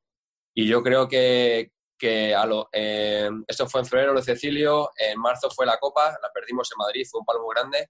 Y luego conseguimos en abril ganar la, la Copa Europa y en junio ganar la Liga. Entonces yo creo que eso es lo que nos ha hecho tan grandes a, este, a, este, grupo. Lo difícil que ha sido eso, que la gente no, la gente a lo mejor no sabe eh, lo difícil que fue ese transcurso y esos meses eh, con el fallecimiento de nuestro amigo y luego perder una copa tan importante y, ganar esos dos títulos después. Yo, yo pienso igual que, que Alex. Eh, es verdad que la UEFA en Guadalajara fue dura, fue complicada porque al final fue un partido muy ajustado, pero yo sinceramente me quedé con peor cuerpo y con peores sensaciones en, en la Copa España. Ahí sí que, sí que fue bastante duro después. Por suerte luego pues tuvimos el acierto de ganar la, primera Copa de Europa de nuestro, de nuestro ciclo. Pues vamos entonces al lado, bueno, venga, el mejor recuerdo deportivo que tengáis de estos años. Yo creo que el mejor recuerdo que tengo, aparte de las dos Copas de Europa, que al final nos, nos, puso ahí en un nivel que, que, es difícil de, de, superar, yo tengo muy buenos recuerdos de la Copa, la primera que, el primer año que llegué, que apenas jugué porque estaba Luis y estaba Jesús. Se lesionaron los dos y jugué allí en Guadalajara la, Copa, jugué la final contra el Porto que fue la parada esa que me hizo Lima en el último segundo. Y yo creo que es importante de todo seguramente que sea el, penalti para yo, yo creo que fue como de, títulos de, de, todo lo que llevábamos juntos. Se ha, cortado un poquito, pero has dicho que eh, la, parada del penalti, ¿no? De la, de la final. Sí, la parada. Eh, para mí es, es complicado, ¿no? Eh, sinceramente, por, me gusta ganar un título en casa que nos costó cinco años o cuatro temporadas realmente ganar una liga en casa. Pero sinceramente, yo me quedo con, aparte de las Copas de Europa, que espectaculares, yo me quedo con dos ligas. Eh, una que ganamos en el Palau, eh, en el cuarto partido, y otra que ganamos en Murcia, también remontando un 4-1. Yo me quedo con esos dos porque al final ganar eh, en cancha ajena, contra toda la afición, contra todo el público en contra, no sé, a mí me, me, no sé, te, te podría decir, me pone más ganar fuera, ¿no? Realmente. Pu- puede- podría decirte así. Sí, no sé por qué no me sorprende, ¿eh? Yo me Y estaba bueno, acordando. Perdona, Borja, perdón. Sí, perdón. sí. No, no, no, termina, termina, termina. No, porque iba, iba- es que yo me estaba acordando de una cosa de cada uno de vosotros. Claro, de Alex me estaba acordando de la parada esa en Mur- en- contra el Pozo en el último segundo para la Copa. De, de ti, Borja, me estaba acordando del penalti que le tiras a Sedano en la, en la tanda, con toda la tranquilidad del mundo. Y de Pola, el penalti también de la otra Copa, que cuán- que- ¿cuántos lanzamientos llevábamos? 18, una cosa ya era eterno aquello, o sea... A que tirara yo. eh, uf, va que- bueno, pero escucha, luego ya te has convertido en un lanzador habitual. Sí, bueno, sí. Borjita es el, el especialista number one. Yo, yo casi no sobrevivo a esa tanda de penaltis. O sea, Díselo, díselo, Borjita. Que, que no quiera tirar nadie el primer penalti. Na- Nadie quiere, nadie quiere. Llegan los penaltis y la gente empieza a sentarse detrás del banquillo. No sé qué pasa. Oye, pero en serio, tú cuando ves a un tío como Sedano que se da con la cabeza en el larguero, ¿no, no te vuelves loco pensando dónde le vas a pegar o lo tienes ya claro? Int- Intento no pensarlo, porque como pienses esas cosas, al final te pones más nervioso y al final seguro que la lías. Yo pienso un lado, eh, intento evadir de todo y digo, para adelante, que sea lo que Dios quiera. ¿Y tu mejor recuerdo era ese o, o tienes algún otro por el motivo que sea? Sí, bueno, eh, la verdad que hay, muy- hay muchos eh, buenos momentos, pero bueno, coincidiendo con ellos, yo creo que sí. eh, la primera Champions, eh, ganar en el Palau, eh, como dice Pola, te pone mucho. Y, y sí es verdad que la última liga en, en- en casa, que no habíamos ganado todavía un título con toda nuestra gente, después de la final que hubo, fue cuando Rafael eh, marcó a falta de siete segundos, luego nos empató eh, Diego, era un quinto partido ya totalmente loco y ganar en penaltis fue, fue un subidón muy importante, así que también me quedo con, con ese momento. yo debo decir que esos dos partidos que acabas de mencionar, el de la Liga en Barcelona y el de la remontada en, en el Palau, ese, ese partido lo- de los últimos segundos locos, coincidieron con dos momentos especiales en mi familia. El de la primera liga coincidió con el día de mi boda y yo volvía en el, en el coche viendo el partido con mi mujer desde Aranjuez, o sea, desde Madrid hacia Aranjuez. Contento. Celebramos, celebramos el título en la boda. Sí, sí. O sea, y hay fotos que lo atestiguan, debo decir. Y, y el segundo, ese, ese partido loco, estábamos bautizando a, a mi hija. Estábamos en el bautizo viendo el partido. Pues, O sea que- te- te- ten cuidado que cuando haya otro partido importante algo viene más. Eso, eso te iba a decir, escucha, vete buscándole fecha para el bautizo de, de Celia. Que sea en junio, o bueno, ahora, igual en julio. Claro. Ahora en julio, a ver si. No sé yo si se va a poder, ¿eh? Nada, ya para el año que viene, así tienes tiempo para organizarlo. Bueno, yo os quería preguntar ahora sobre vuestro debut en primera. Esas sensaciones en el vestuario o en el banquillo cuando os dicen que vais a debutar. Eh, bueno, voy yo primero, venga. Venga, Borjita, por favor. No, no, dale, veterano, dale, veterano. Eh, yo, yo debuté, pues mira, debuté aquí en Madrid, en Móstoles. Debuté contra Paco Sedano. Yo no tenía ni idea de que iba a debutar. Llevaba, creo que era un mes y medio entrenando con Lovelle con 17 años. Sí, llevaba nada, entrenando muy poco tiempo con ellos. Y por suerte, Venancio era el entrenador, me sacó en ese, en ese partido y, y aparte de debutar, tuve la suerte de meter un gol a Paco Sedano. Eh, así que, pues, mi debut para mí fue, fue la leche. ¿Seguimos por edad o...? Por edad, por edad, por favor. Borja. Nada, yo, yo debuté en el, en el 2008, creo que fue en el 2008 con Pinto, contra, contra el antiguo Manacor. Estábamos ahí además jugándonos los dos el descenso y, y nosotros teníamos un muy buen equipo, la verdad. Teníamos, teníamos un, un equipazo que fue el año, fue el año ese que luego llegamos a, a semifinales de playoff, que estaba con, con, con Retamar, con, con Gus, Hugo, Matamoros. Y la verdad es que, que fue bastante, bastante bonito. Tampoco me imaginaba que iba a jugar. Y jugué allí en, en Antiguo Manacor, que estaba Miguelín de entonces. Y ya, ya la verdad es que ha llovido bastante de entonces. Y bueno, yo por último, yo debuté con Carnicer, Carnicer Torrejón, y, y fue curioso porque debuté, el, era el último partido de, de liga regular, me acuerdo, que Carnicer ya no, no se jugaba nada, y el, era el último partido en, en Segovia, contra Caja Segovia. Entonces, claro, yo llegué allí, eh, me convocaron, eh, sí es verdad que sabía que iba a jugar un, un poquito porque el, el míster me, me lo comentó, y claro, yo estaba flipado. Eh, llegar a Segovia, eh, tanta gente que el, pabellón se llenaba. Y, y, bueno, jugué los últimos 6-7 minutitos. Tuve la suerte encima de marcar un gol.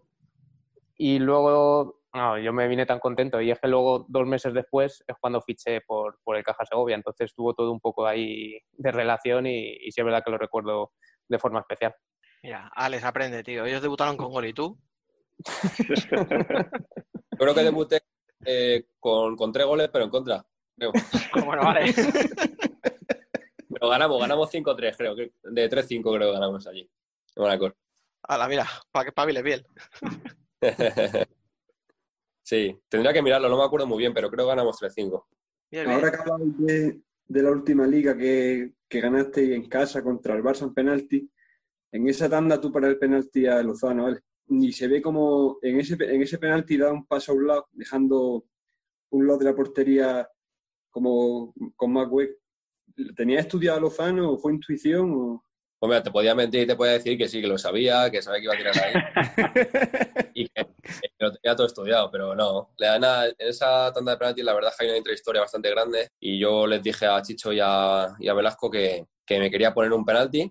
La, el partido anterior, hacía dos días que, que me acuerdo que nos habían marcado todos, habíamos perdido allí con el empate ese que dijo que ha dicho Borja antes, que ha mencionado, de Diego, y perdimos en penaltis. Y, quise, quise como intentar liarles un poco a los jugadores. Y me preguntaron, ¿qué penalti quieres? ¿Te vas a y le dije el segundo, que yo no sabía ni que iba a tirar. Ah, no, probablemente que si, lo hubiera sabido, pero, pero, pero, cuando fui a la portería vi a Lozano y dije, Buah, como me quedé en el medio iba a hacer el ridículo. Así que me di por un lado me voy para un lado y, si me da bien y si no, pues me voy otra vez para la línea de esa de fondo con mis compañeros y ya está. Y nada, pues intenté ocupar lo máximo posible, me fui al cruzado, que es donde normalmente me voy, al cruzado de los jugadores y, por suerte, aunque tiro fuerte, lo, lo, lo, adiviné y lo paré. Oye, pero viendo a Lozano en carrera, con el balón a 6 metros, ¿tú, ¿tú, no ves pasar la vida delante de tus ojos en ese momento?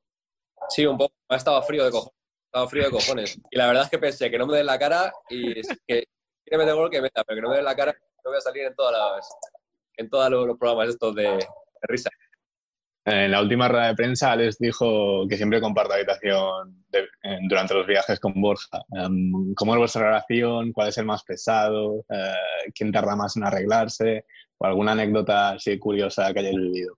Bueno, sí es verdad que llevamos ya unos cuantos años el primer año sí es verdad que no estábamos juntos eh, cuando llegó Alex, pero a partir de ahí pues eh, ya cogimos la racha de ponernos juntos y, ya es un amuleto. Ya le decimos a los nuevos entrenadores que como nos separen, la liamos. Entonces ya nos mantienen. Y bueno, eh, al final yo creo que somos muy parecidos, ¿no? sí es verdad que, que, nos llevamos fenomenal, pero nos gusta mucho pues estar tranquilos cuando estamos en la habitación, nos ponemos a ver series, películas, otros días nos ponemos ahí a hablar de nuestras cosas y se nos va también un, largo tiempo.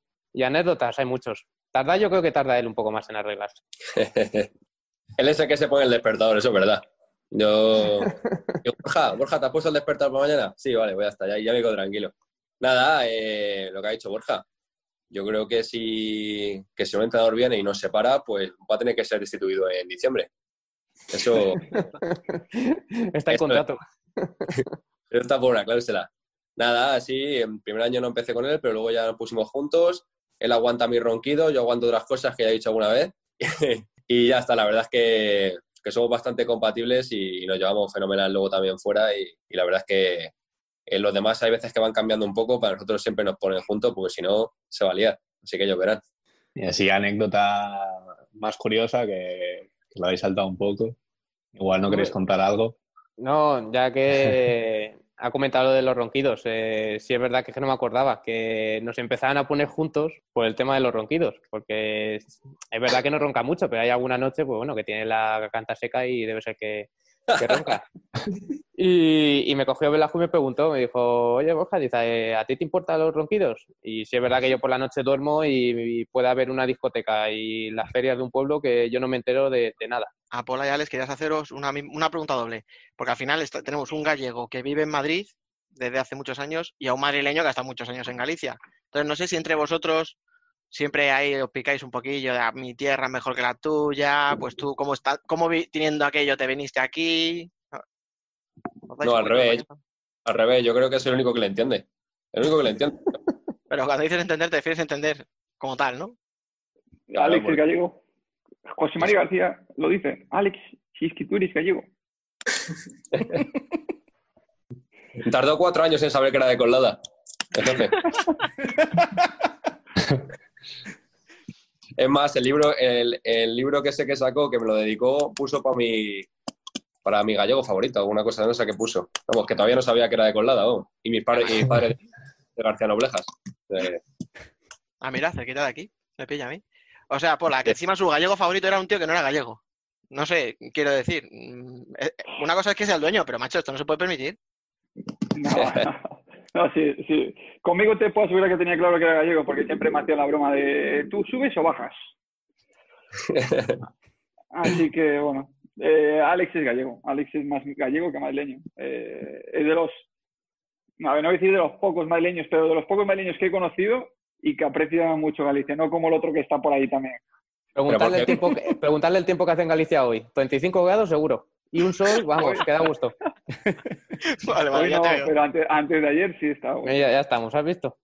California, California, que no tiene ni idea, Borquita. Madre mía, microclima. Oye, yo el año pasado estuve en, en, Vigo precisamente en marzo, en Semana Santa, uh, y hacía vale. 32 grados, tío. Una pasada. Ah, ah, ¿Qué? dije, nos han engañado. Oye, no. por ahí, eh, ¿o no? Dilo tú, defiende a Miña Terra. yo siempre. Mira, yo solamente recuerdo que cuando, cuando se casó Polita, llegamos a Llegadilla y yo y me dijo el día anterior, está haciendo un tiempo, treinta y pico grados, un sol, no sé qué. Llegamos al día siguiente, una niebla que no se veía a un metro de distancia. ¿Y el día de la boda? ¿Eh? Minu minucias, ¿no? minucias, minucias. Sí.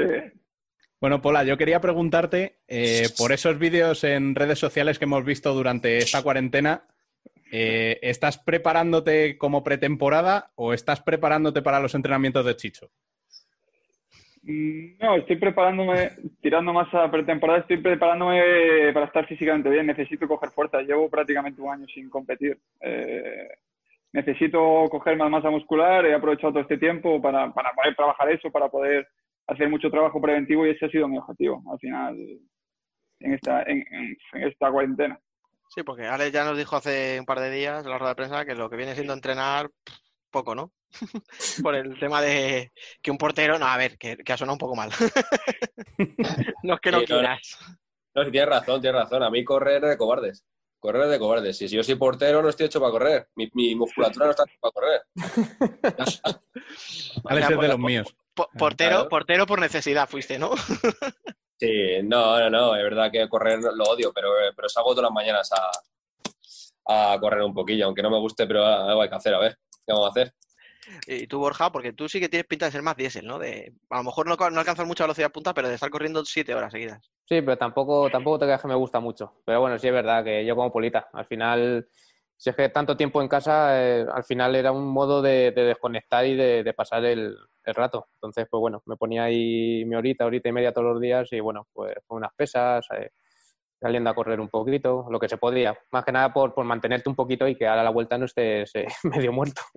Eh, los tres habéis vivido la época gloriosa con Velasco de ganar muchos títulos y tal, y ahora con Tino, ¿qué diferencia hay entre Velasco y Tino? Yo, yo no puedo decir mucho, porque yo he estado con Tino muy poco tiempo, he estado en temporada. eh. Gallego. Qué cagón, mira, No, un, galle- eh, un a- gallego cagón, ¿dónde habéis visto eso? No, no, no, no, son diferentes, yo creo que son diferentes, tienen diferentes mentalidades en el juego y, y todo. Pero ya te digo, no he estado un mes, el mes de agosto con Tino, eh, es verdad que es un entrenador que le gusta, pues Velasco era más de jugar más corto, eh, Tino creo que es un, un entrenador de jugar más en largo, pero más de ahí, aparte de que es un jugador que le gusta la intensidad defensiva, no tampoco puedo decirte mucho porque es verdad. Eh, me lesioné en agosto, volví en la Copa de España, que no jugué prácticamente, y ahora hubo todo esto, así que creo que Alex y Borja han estado todo el año con yo, tienen mucho más, mucho más criterios que yo para, para contestar a esa pregunta.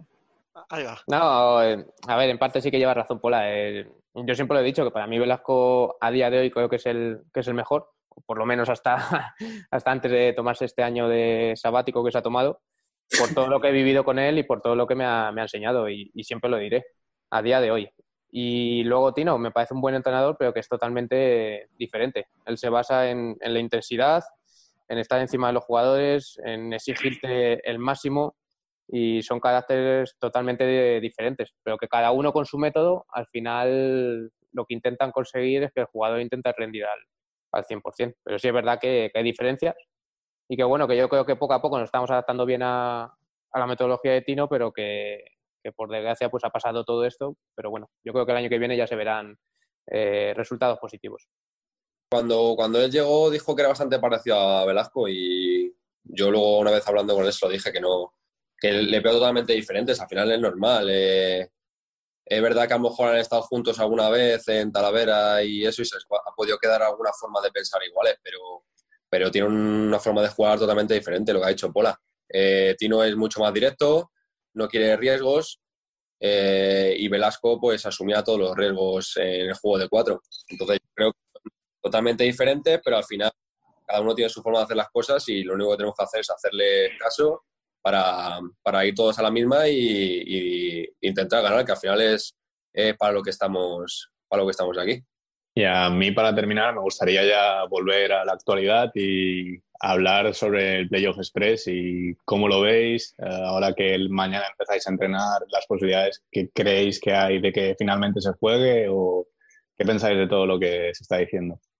Yo lo dije antes de ayer, que, que si la federación y las autoridades sanitarias dicen que juguemos, vamos a jugar. Hemos estado tres meses en casa y hemos salido supuestamente solo para comprar y yo ahora ver en tres semanas que, que podamos jugar en un playoff express lo veo casi imposible. En julio, pues lo veo un poco más probable, pero aún así de bastante difícil. Entonces, no sé si, si de verdad nos aseguran que nos pueden, nos pueden eh, tener eh, con, las, con las necesidades que, que, el protocolo dice, pues, pues bueno, a ver qué pasa, pero yo lo veo bastante difícil.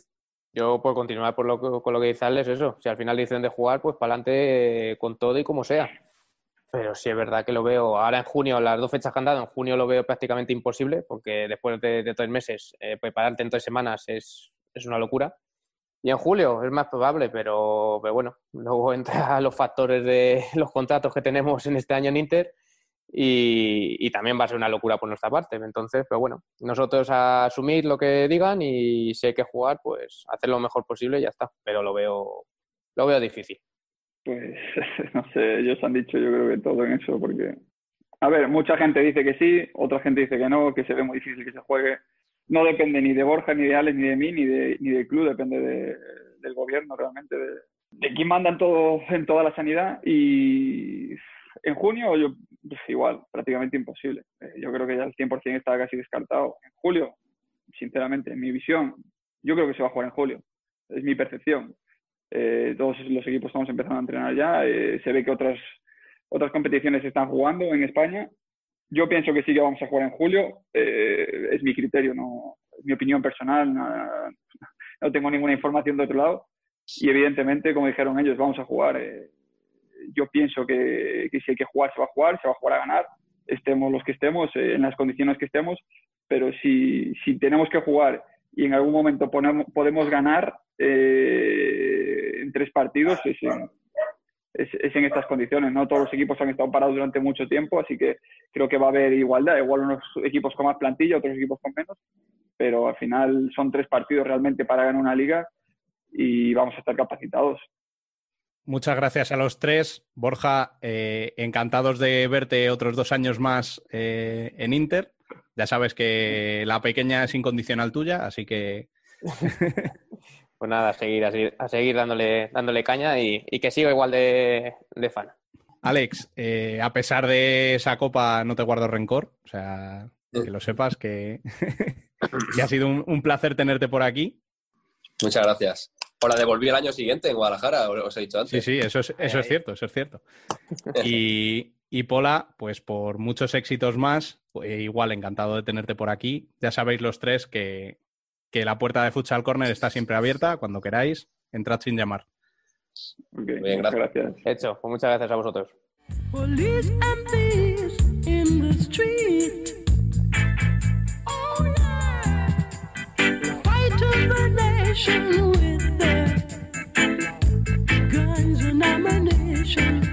Worldwide Futsal.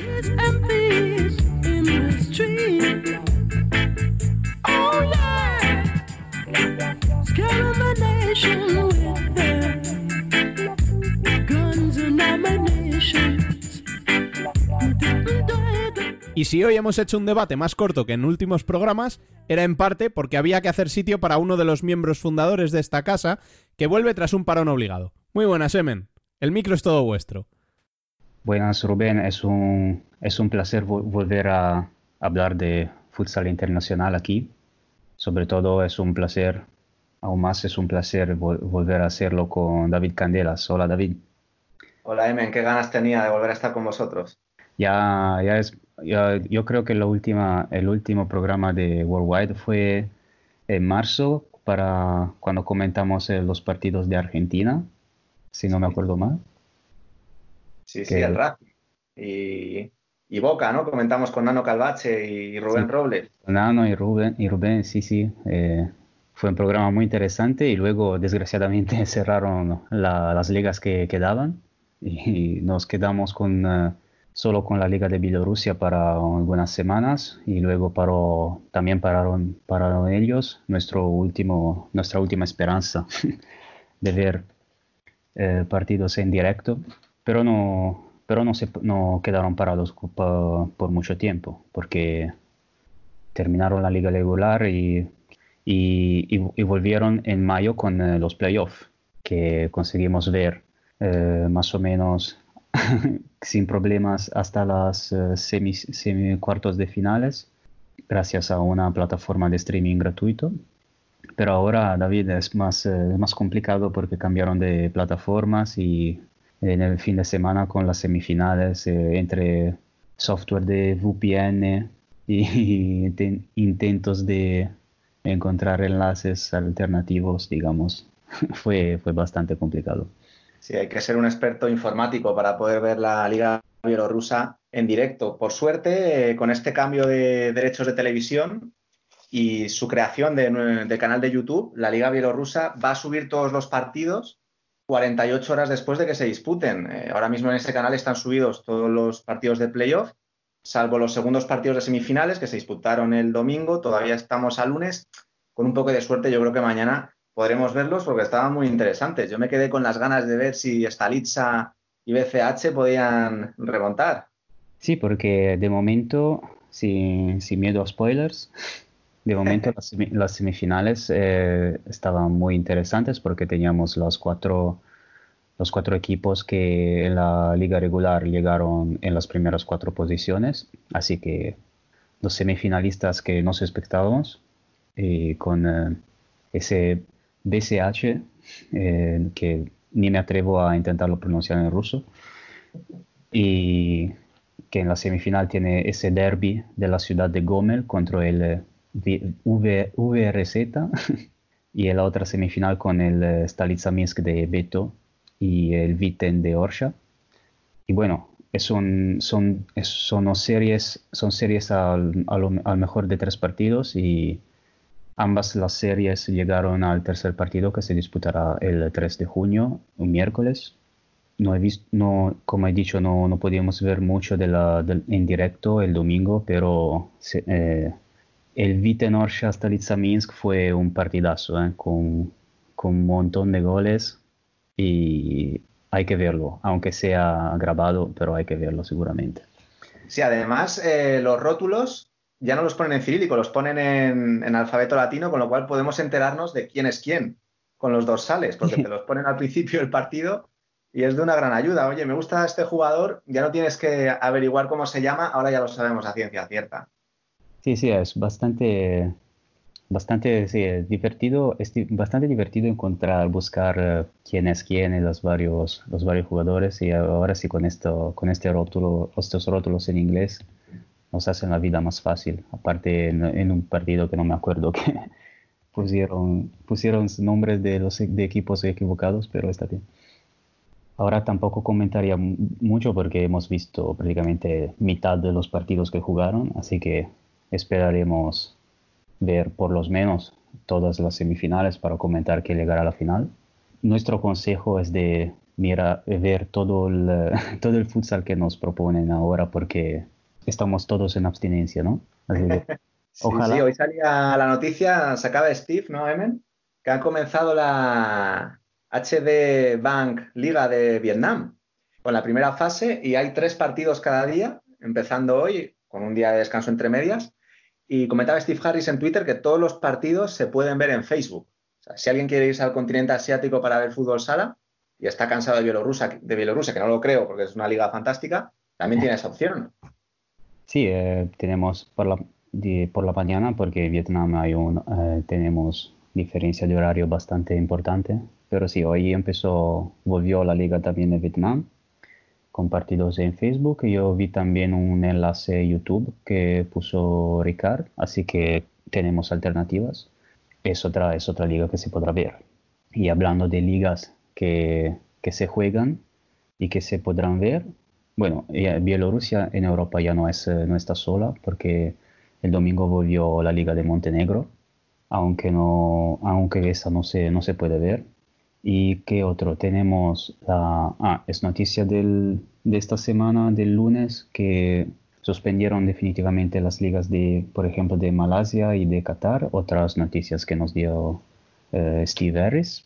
Pero noticia para, más cercana es de en Croacia, que vamos a, que podremos, espero, ver la, Liga de Croacia y ya sabemos los, eh, los calendarios de los eh, partidos de liga regular que quedan y de los, eh, de los playoffs. Así que esperamos porque la Liga de Croacia es, muy, es otra muy interesante y sería, estaría muy bien conseguir ver estos últimos partidos de liga regular que quedan tres y luego los, los playoffs que seguro, que seguro sería, serían, sería mucho interesante verlos. ¿Qué más? ¿Nos olvidamos alguien? Podemos hablar de Kazajistán, ya que Gadella va a ir a Kairat. el presidente de la liga no está seguro de que puedan volver en agosto a jugar, porque depende de, eh, de la sanidad del país, que decida que es seguro volver a los terrenos de juego. La noticia que sí ha salido hoy, que me comentabas esta tarde por WhatsApp, es que la próxima temporada va a ser obligatorio que todos los equipos retransmitan sus partidos en YouTube. Otra liga más que vamos a poder seguir. Sí, una noticia que en realidad es, es vieja, es de hace un mes, pero que la encontré solo hoy y esa es una muy buena noticia porque esperando que no, que no pongan ningún bloqueo geográfico para, poner, para hacernos la vida más difícil. Pero si, si, si van a simplemente poner los partidos en YouTube sería, sería perfecto porque por fin podríamos ver eh, la liga de Kazajistán y ver que es descubrir otros equipos interesantes, otros jugadores que no sean Karat, porque Karat claramente es un top club mundial y todos los conocemos, pero su liga es completamente un misterio para nosotros. Así que sería, sería guay, sería guay eh, aprender algo sobre ellos. Nos conectamos, digamos, con Kairat. Esto otro tema que, que sería lo de los fichajes, porque ya hace algunas semanas que los clubes, quizá aburridos porque no pueden jugar, empezaron con, los fichajes, de, verano. Hay unos movimientos muy interesantes, ¿no? Eh, hemos empezado por Kairat y, y. También hay salidas interesantes de Kairat, ¿no? Sí, Tallevi, ¿no? Al fin le vamos a poder ver cerquita nuestra. Parece que ha firmado por Benfica. No es oficial todavía, pero yo espero que se materialice porque es un pivote espectacular y que nunca le hemos visto bien. Nos pasa un poco como con Kairat, solo lo hemos visto en, mundiales y en Final Four y hasta que no le veamos en el día a día no nos vamos a dar cuenta de, de lo gran jugador que es. Un Benfica que está hiperactivo en este mercado de primavera, verano, no sé cómo llamarlo ya, porque ha fichado también a, a Nilsson, el cierre del Sporting de Braga, parece que Artur eh, del Barcelona también va a desembarcar en Benfica y se habla mucho de Iván Chiscala, un rumor que ya surgió hace un año, no cuajó, y parece que vuelve otra vez. Yo lo veo complicado porque me parece un jugador muy parecido a, a y sobre todo porque es un hombre que tiene que tener una escala salarial altísima en Rusia, pero sería espectacular poder verles en, en la Liga Placar. Sí, quizá consiguen, porque con, con, las varias, con las varias salidas de Benfica, porque no solo, no solo entradas, porque Bruno Coelho se fue, se fue a Access con Ricardinho y Ortiz, y André Coelho también, ¿no? Eh, que va, se va, debería ir a Barça, ¿no? Si no me equivoco. Sí, sí, a Barcelona. Y Ferdrasler también. Zaragoza, un fichaje un poquito raro que también está ahí, ahí a ver si se confirma. Ferdrasler Zaragoza y Fernandinho que iría a tomar el lugar de, de Tayebi en Kairat. Así que eh, quizá entre estos movimientos van a encontrar, van a hacer un hueco no solo en, la plantilla, pero también en la cartera para Giscala. A ver qué pasa. Sí, además Chiscala por su personalidad me cuadra que quiera salir de Rusia. Yo no recuerdo a ningún jugador ruso que haya salido de su país, pero a él conociéndole las discrepancias que tiene, que con la dirección deportiva de la selección, que se niega a ir mientras haya brasileños en el equipo ruso, me cuadra que diga, pues mira, voy a ir a Portugal, me voy a salir ¿eh? y así os demuestro de qué pasta estoy hecho. Lo que me llama la atención es que Sporting se ha movido poco, porque creo que solo tiene confirmado a Leo Santana del Pozo, puede ser. Sí, Leo Santana no sé todavía si es, si ya, o sea, no creo que es oficial, pero es, es de momento entre las, entre las, eh, las altas, digamos, eh, creo que es el único nombre. También, eh, pero ya en, las bajas tenemos, por ejemplo, Leo Jaragua, el brasileño, el brasileño kazajo de, de Kairat, que parece que no, que no volverá en Kazajistán que no volverá a Kazajistán. Y él también parece que, que se irá a Rusia. Y también se, se, fue se fueron de Sporting Deo, Alex y Edgar Varela, que se fue a Francia, a, a Dorchi.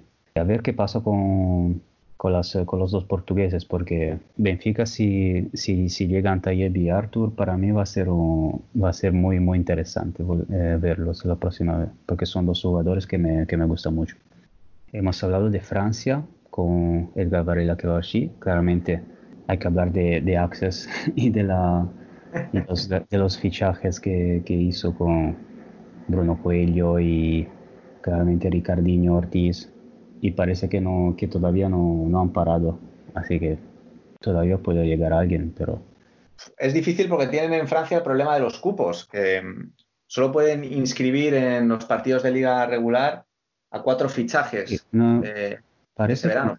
Que, parece que nos estén haciendo muchos problemas sobre eso, porque siguen, siguen llegando rumores sobre, por ejemplo, eh, está siempre ese Douglas en, la, en el aire, que no se sabe dónde va. Y bueno, durante la semana batería, que firmó eh, para un club de eh, segunda división. Sí, el Kingersheim, ¿no? no sé si lo he pronunciado bien. Kingersheim, sí, que ahora, ahora no me, no me salía. Otro fichaje, digamos, bastante raro, pero que para mí da otra, una señal que o el, el club que claramente quizá espera ser aceptado en primera división, quizá está allí que espera que algún club de primera ahora, ahora no se inscriba o algo así. Y... Tiene pendiente un recurso de apelación, porque en Francia utilizaron el criterio de los coeficientes y en caso de empate eh, utilizan el criterio de más partidos fuera de casa jugados. Y ahí ellos, el Kingersen, tenía un partido menos disputado fuera de casa que el Chabanós. Es el que ha terminado ascendiendo. Yo pienso como tú, Emen, si han fichado batería es porque algo les huele de o bien van a ampliar el número de equipos en primera división o alguno se va a caer y les van a dar la posición a ellos, porque no tiene mucho sentido fichar una estrella como batería que, que hace unos meses estaba jugando con Brasil amistosos, a pesar de sus profesionales lesiones. Sigue siendo internacional y fichar un nombre de esa entidad para estar en segunda no tiene mucho sentido. Sí, sí, en cualquier caso es otro club que interesante porque ya tenemos Access y Orchiz también, para, no, no, nos olvidemos de Orchiz porque me parece otro, otro club eh, bastante ambicioso con ahora que ha fichado Edgar Varela que eh, quizás no es el, nombre más conocido de Sporting, pero también Edgar Varela también ganó, ganó, ganó la Champions con Sporting, así que no es... Eh, y, tienen a Fumasa también, un pivot nómada que está en Chipre, me dijo Rodrigo Saldaña, yo era incapaz de, de localizarle cuando abandonó Pato. Y es otro jugador muy útil y que en la liga francesa se puede hinchar. Fíjate, Marcelo, con 45 años en el Toulouse Metropole, ha firmado casi sus 20 goles esta temporada pasada y la han renovado. Imagínate Fumasa la, todavía con 30 la que puede liar.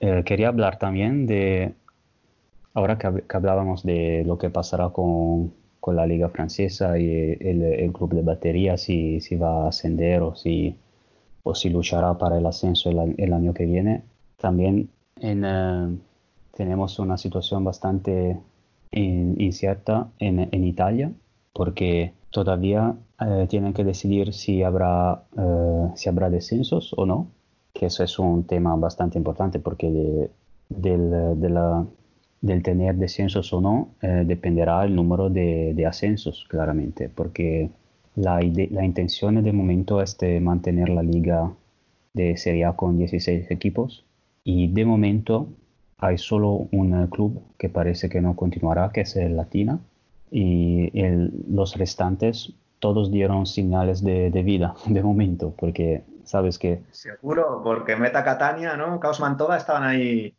¿no? Comentaba Valerio que había dudas en esos equipos. También Sandro Abate es un equipo que está constantemente en el alambre, nunca se sabe bien si va a seguir, si va a fichar a 20 tíos. Eh. Sí, sí, no, sí, es verdad, pero, pero eh, eh, digamos que hay, porque por ejemplo, hay clubes que los ves muchas veces en las noticias porque fichan y renuevan y tal. Y hay clubes que se, que se empezaron a mover más, más temprano de, que otros. Y ahora, ahora más o menos hemos visto eh, movimientos por parte de, de todos. también del Mantova y de, de Meta Catania. Eh, hemos empezado a ver las primeras renovaciones y em, han empezado a hablar de cambio de entrenadores y tal por lo menos hablan, digan, dicen algo, porque eso también hubo un momento en que se temía eh, algo para eh, la Fel di Eboli, que no se sabía nada, no, no estaba diciendo nada, pero al final eh, empezó a renovar, tenemos Sergio Romano renovado y ha cambiado, de entrenador, así que de momento la única que seguramente no, no, estará en Serie A es Latina, porque todo, todo tiene, tiene pinta de que, de que no se va a escribir. Y también tenemos claro quién le va a sustituir, porque el Real San Giuseppe, con todo lo que está fichando, vamos, estoy convencidísimo de que ya le han dicho que va a jugar en Serie A el año que viene. Sí, el, Real, el ascenso del Real San Giuseppe se da por hecho y también los, eh, los medios de comunicación prácticamente se, da, se habla de San Giuseppe como un equipo de Serie A y, y la plantilla no es de menos porque, bueno, noticia de hoy, de hoy, noticia del lunes, el fichaje de, oficial de Lisandro, el, el pivot de Inter, que es para, para, la Serie A, es un fichaje increíble. Un saludo, un, saludo para los amigos de la celebración que le escribí, le escribí en Twitter y le pregunté si, si, van, si van a cambiar el logo ahora, porque dedicaron, dedicaron nombre y logo de su podcast para a Elisandro y a ver si igual sacarán, sacarán una, foto nueva para cuando Elisandro marcará el primer gol con, eh, con el, la camiseta de Real San Giuseppe.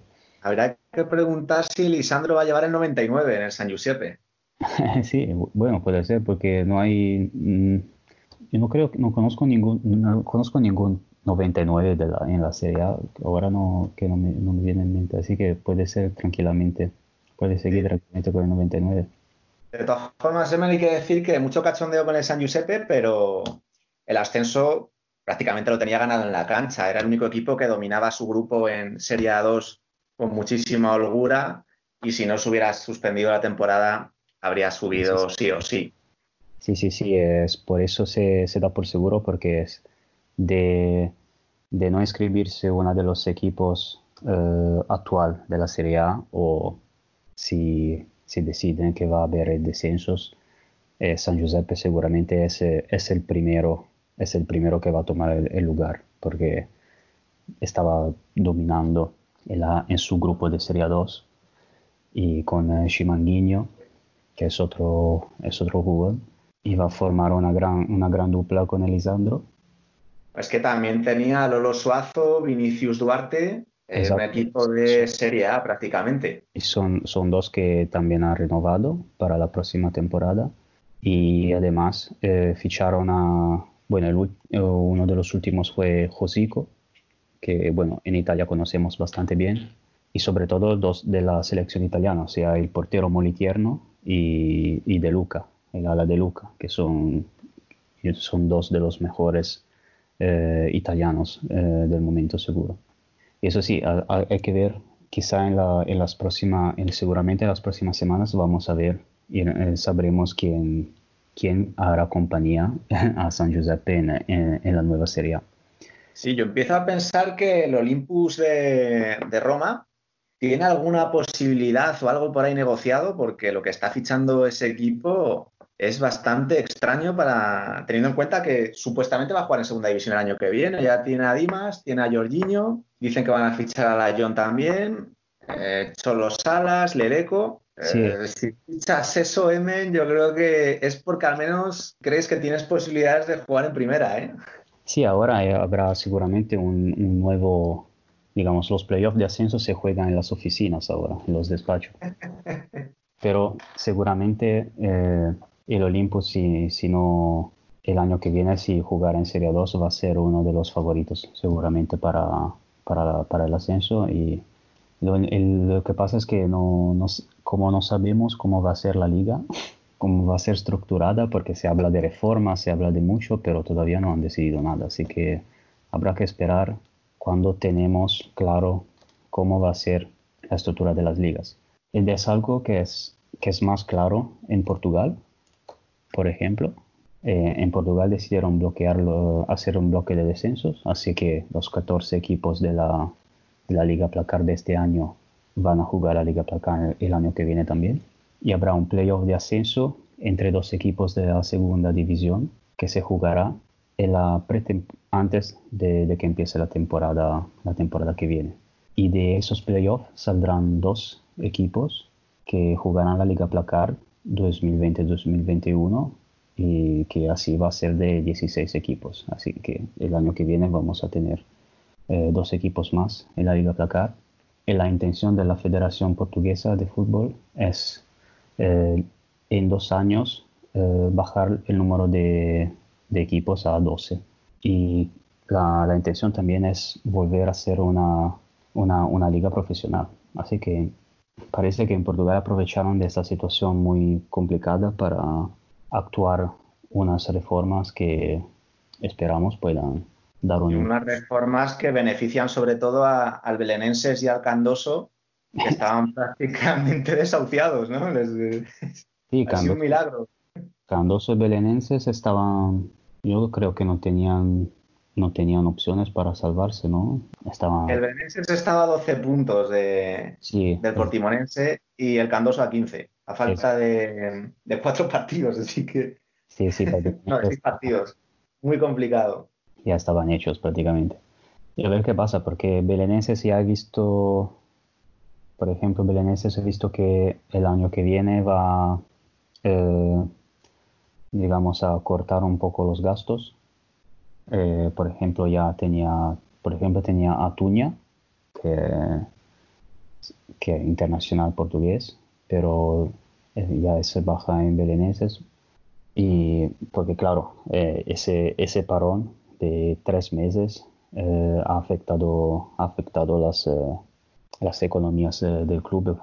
Ahora hablo del belenenses, pero seguramente habrá otros. Y en Portugal también quería mencionar Quinta dos Lombos, el equipo de nuestro ídolo Lugero López, que fichó a Junior de Viseu, que era el pichichi de la Liga Placar durante, bueno, mientras, mientras todavía se estaba jugando. Y ahora, el, año que viene, eh, Quinta dos Lomos va a tener, eh, digamos, los dos mejores marcadores de la liga de, de este año. Así que ojo con este, con este equipo que quizá va a ser bastante interesante verlos. El más divertido de ver, desde luego, porque es el típico club que ficha todas las promesas portuguesas que no están ni en Benfica ni en Sporting. ¿No? Ivo Fernández, eh, Manuel Mezquita, Lugero. Lo que pasa es que, claro, les falta ese pozo para plantar cara a los grandes, pero es un equipo muy divertido de ver.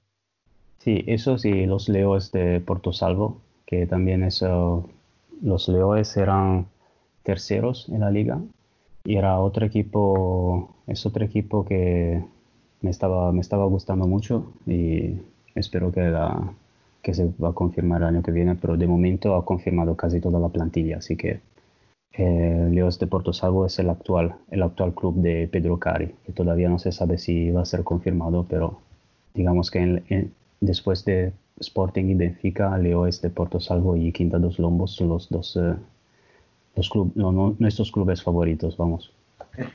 Sí, habría que sumar también al, al Modicus de Joel Queiroz, que este sí que no va a seguir. No ha renovado para la temporada que viene, aunque también con 38 años, tal vez su, nivel sea más para un Viseu o, o un Belenenses. Quizá a ver, a ver el año que viene con 16 equipos cómo, cómo va a ser, porque ya con 14 el, la distancia entre los top, eh, entre los lisboetas y el resto era bastante bastante marcada y con, no sé, con dos equipos más cómo va a ser. Bueno, David, ya hablaremos. Nos vemos en Twitter. Muchas gracias, Emen. Un placer, como siempre, estar contigo y, me alegro de que haya vuelto Worldwide Futsal, ¿no? que siga durante muchas semanas y que no vuelva a haber este parón. Seguramente estaremos todo, todo el verano para informar sobre todo lo No va a haber vacaciones este verano. ya, ya, estamos parados demasiado. Vale, David, hasta pronto. Hasta pronto, Emen. Bueno, muchas gracias a los dos y la semana que viene más futsal internacional. Un abrazo a ambos. Y hasta aquí nuestro 37 programa de la primera temporada. Recordad que podéis estar al día de cuanto sucede en el fútbol sala leyéndonos en nuestra web, futsalcorner.es, y seguirnos en Facebook, Twitter e Instagram como Futsal Corner Web. Asimismo, cualquier sugerencia podéis dejarla en nuestro correo electrónico futsalcorner.es. Volvemos el martes que viene. Hasta entonces, sed felices.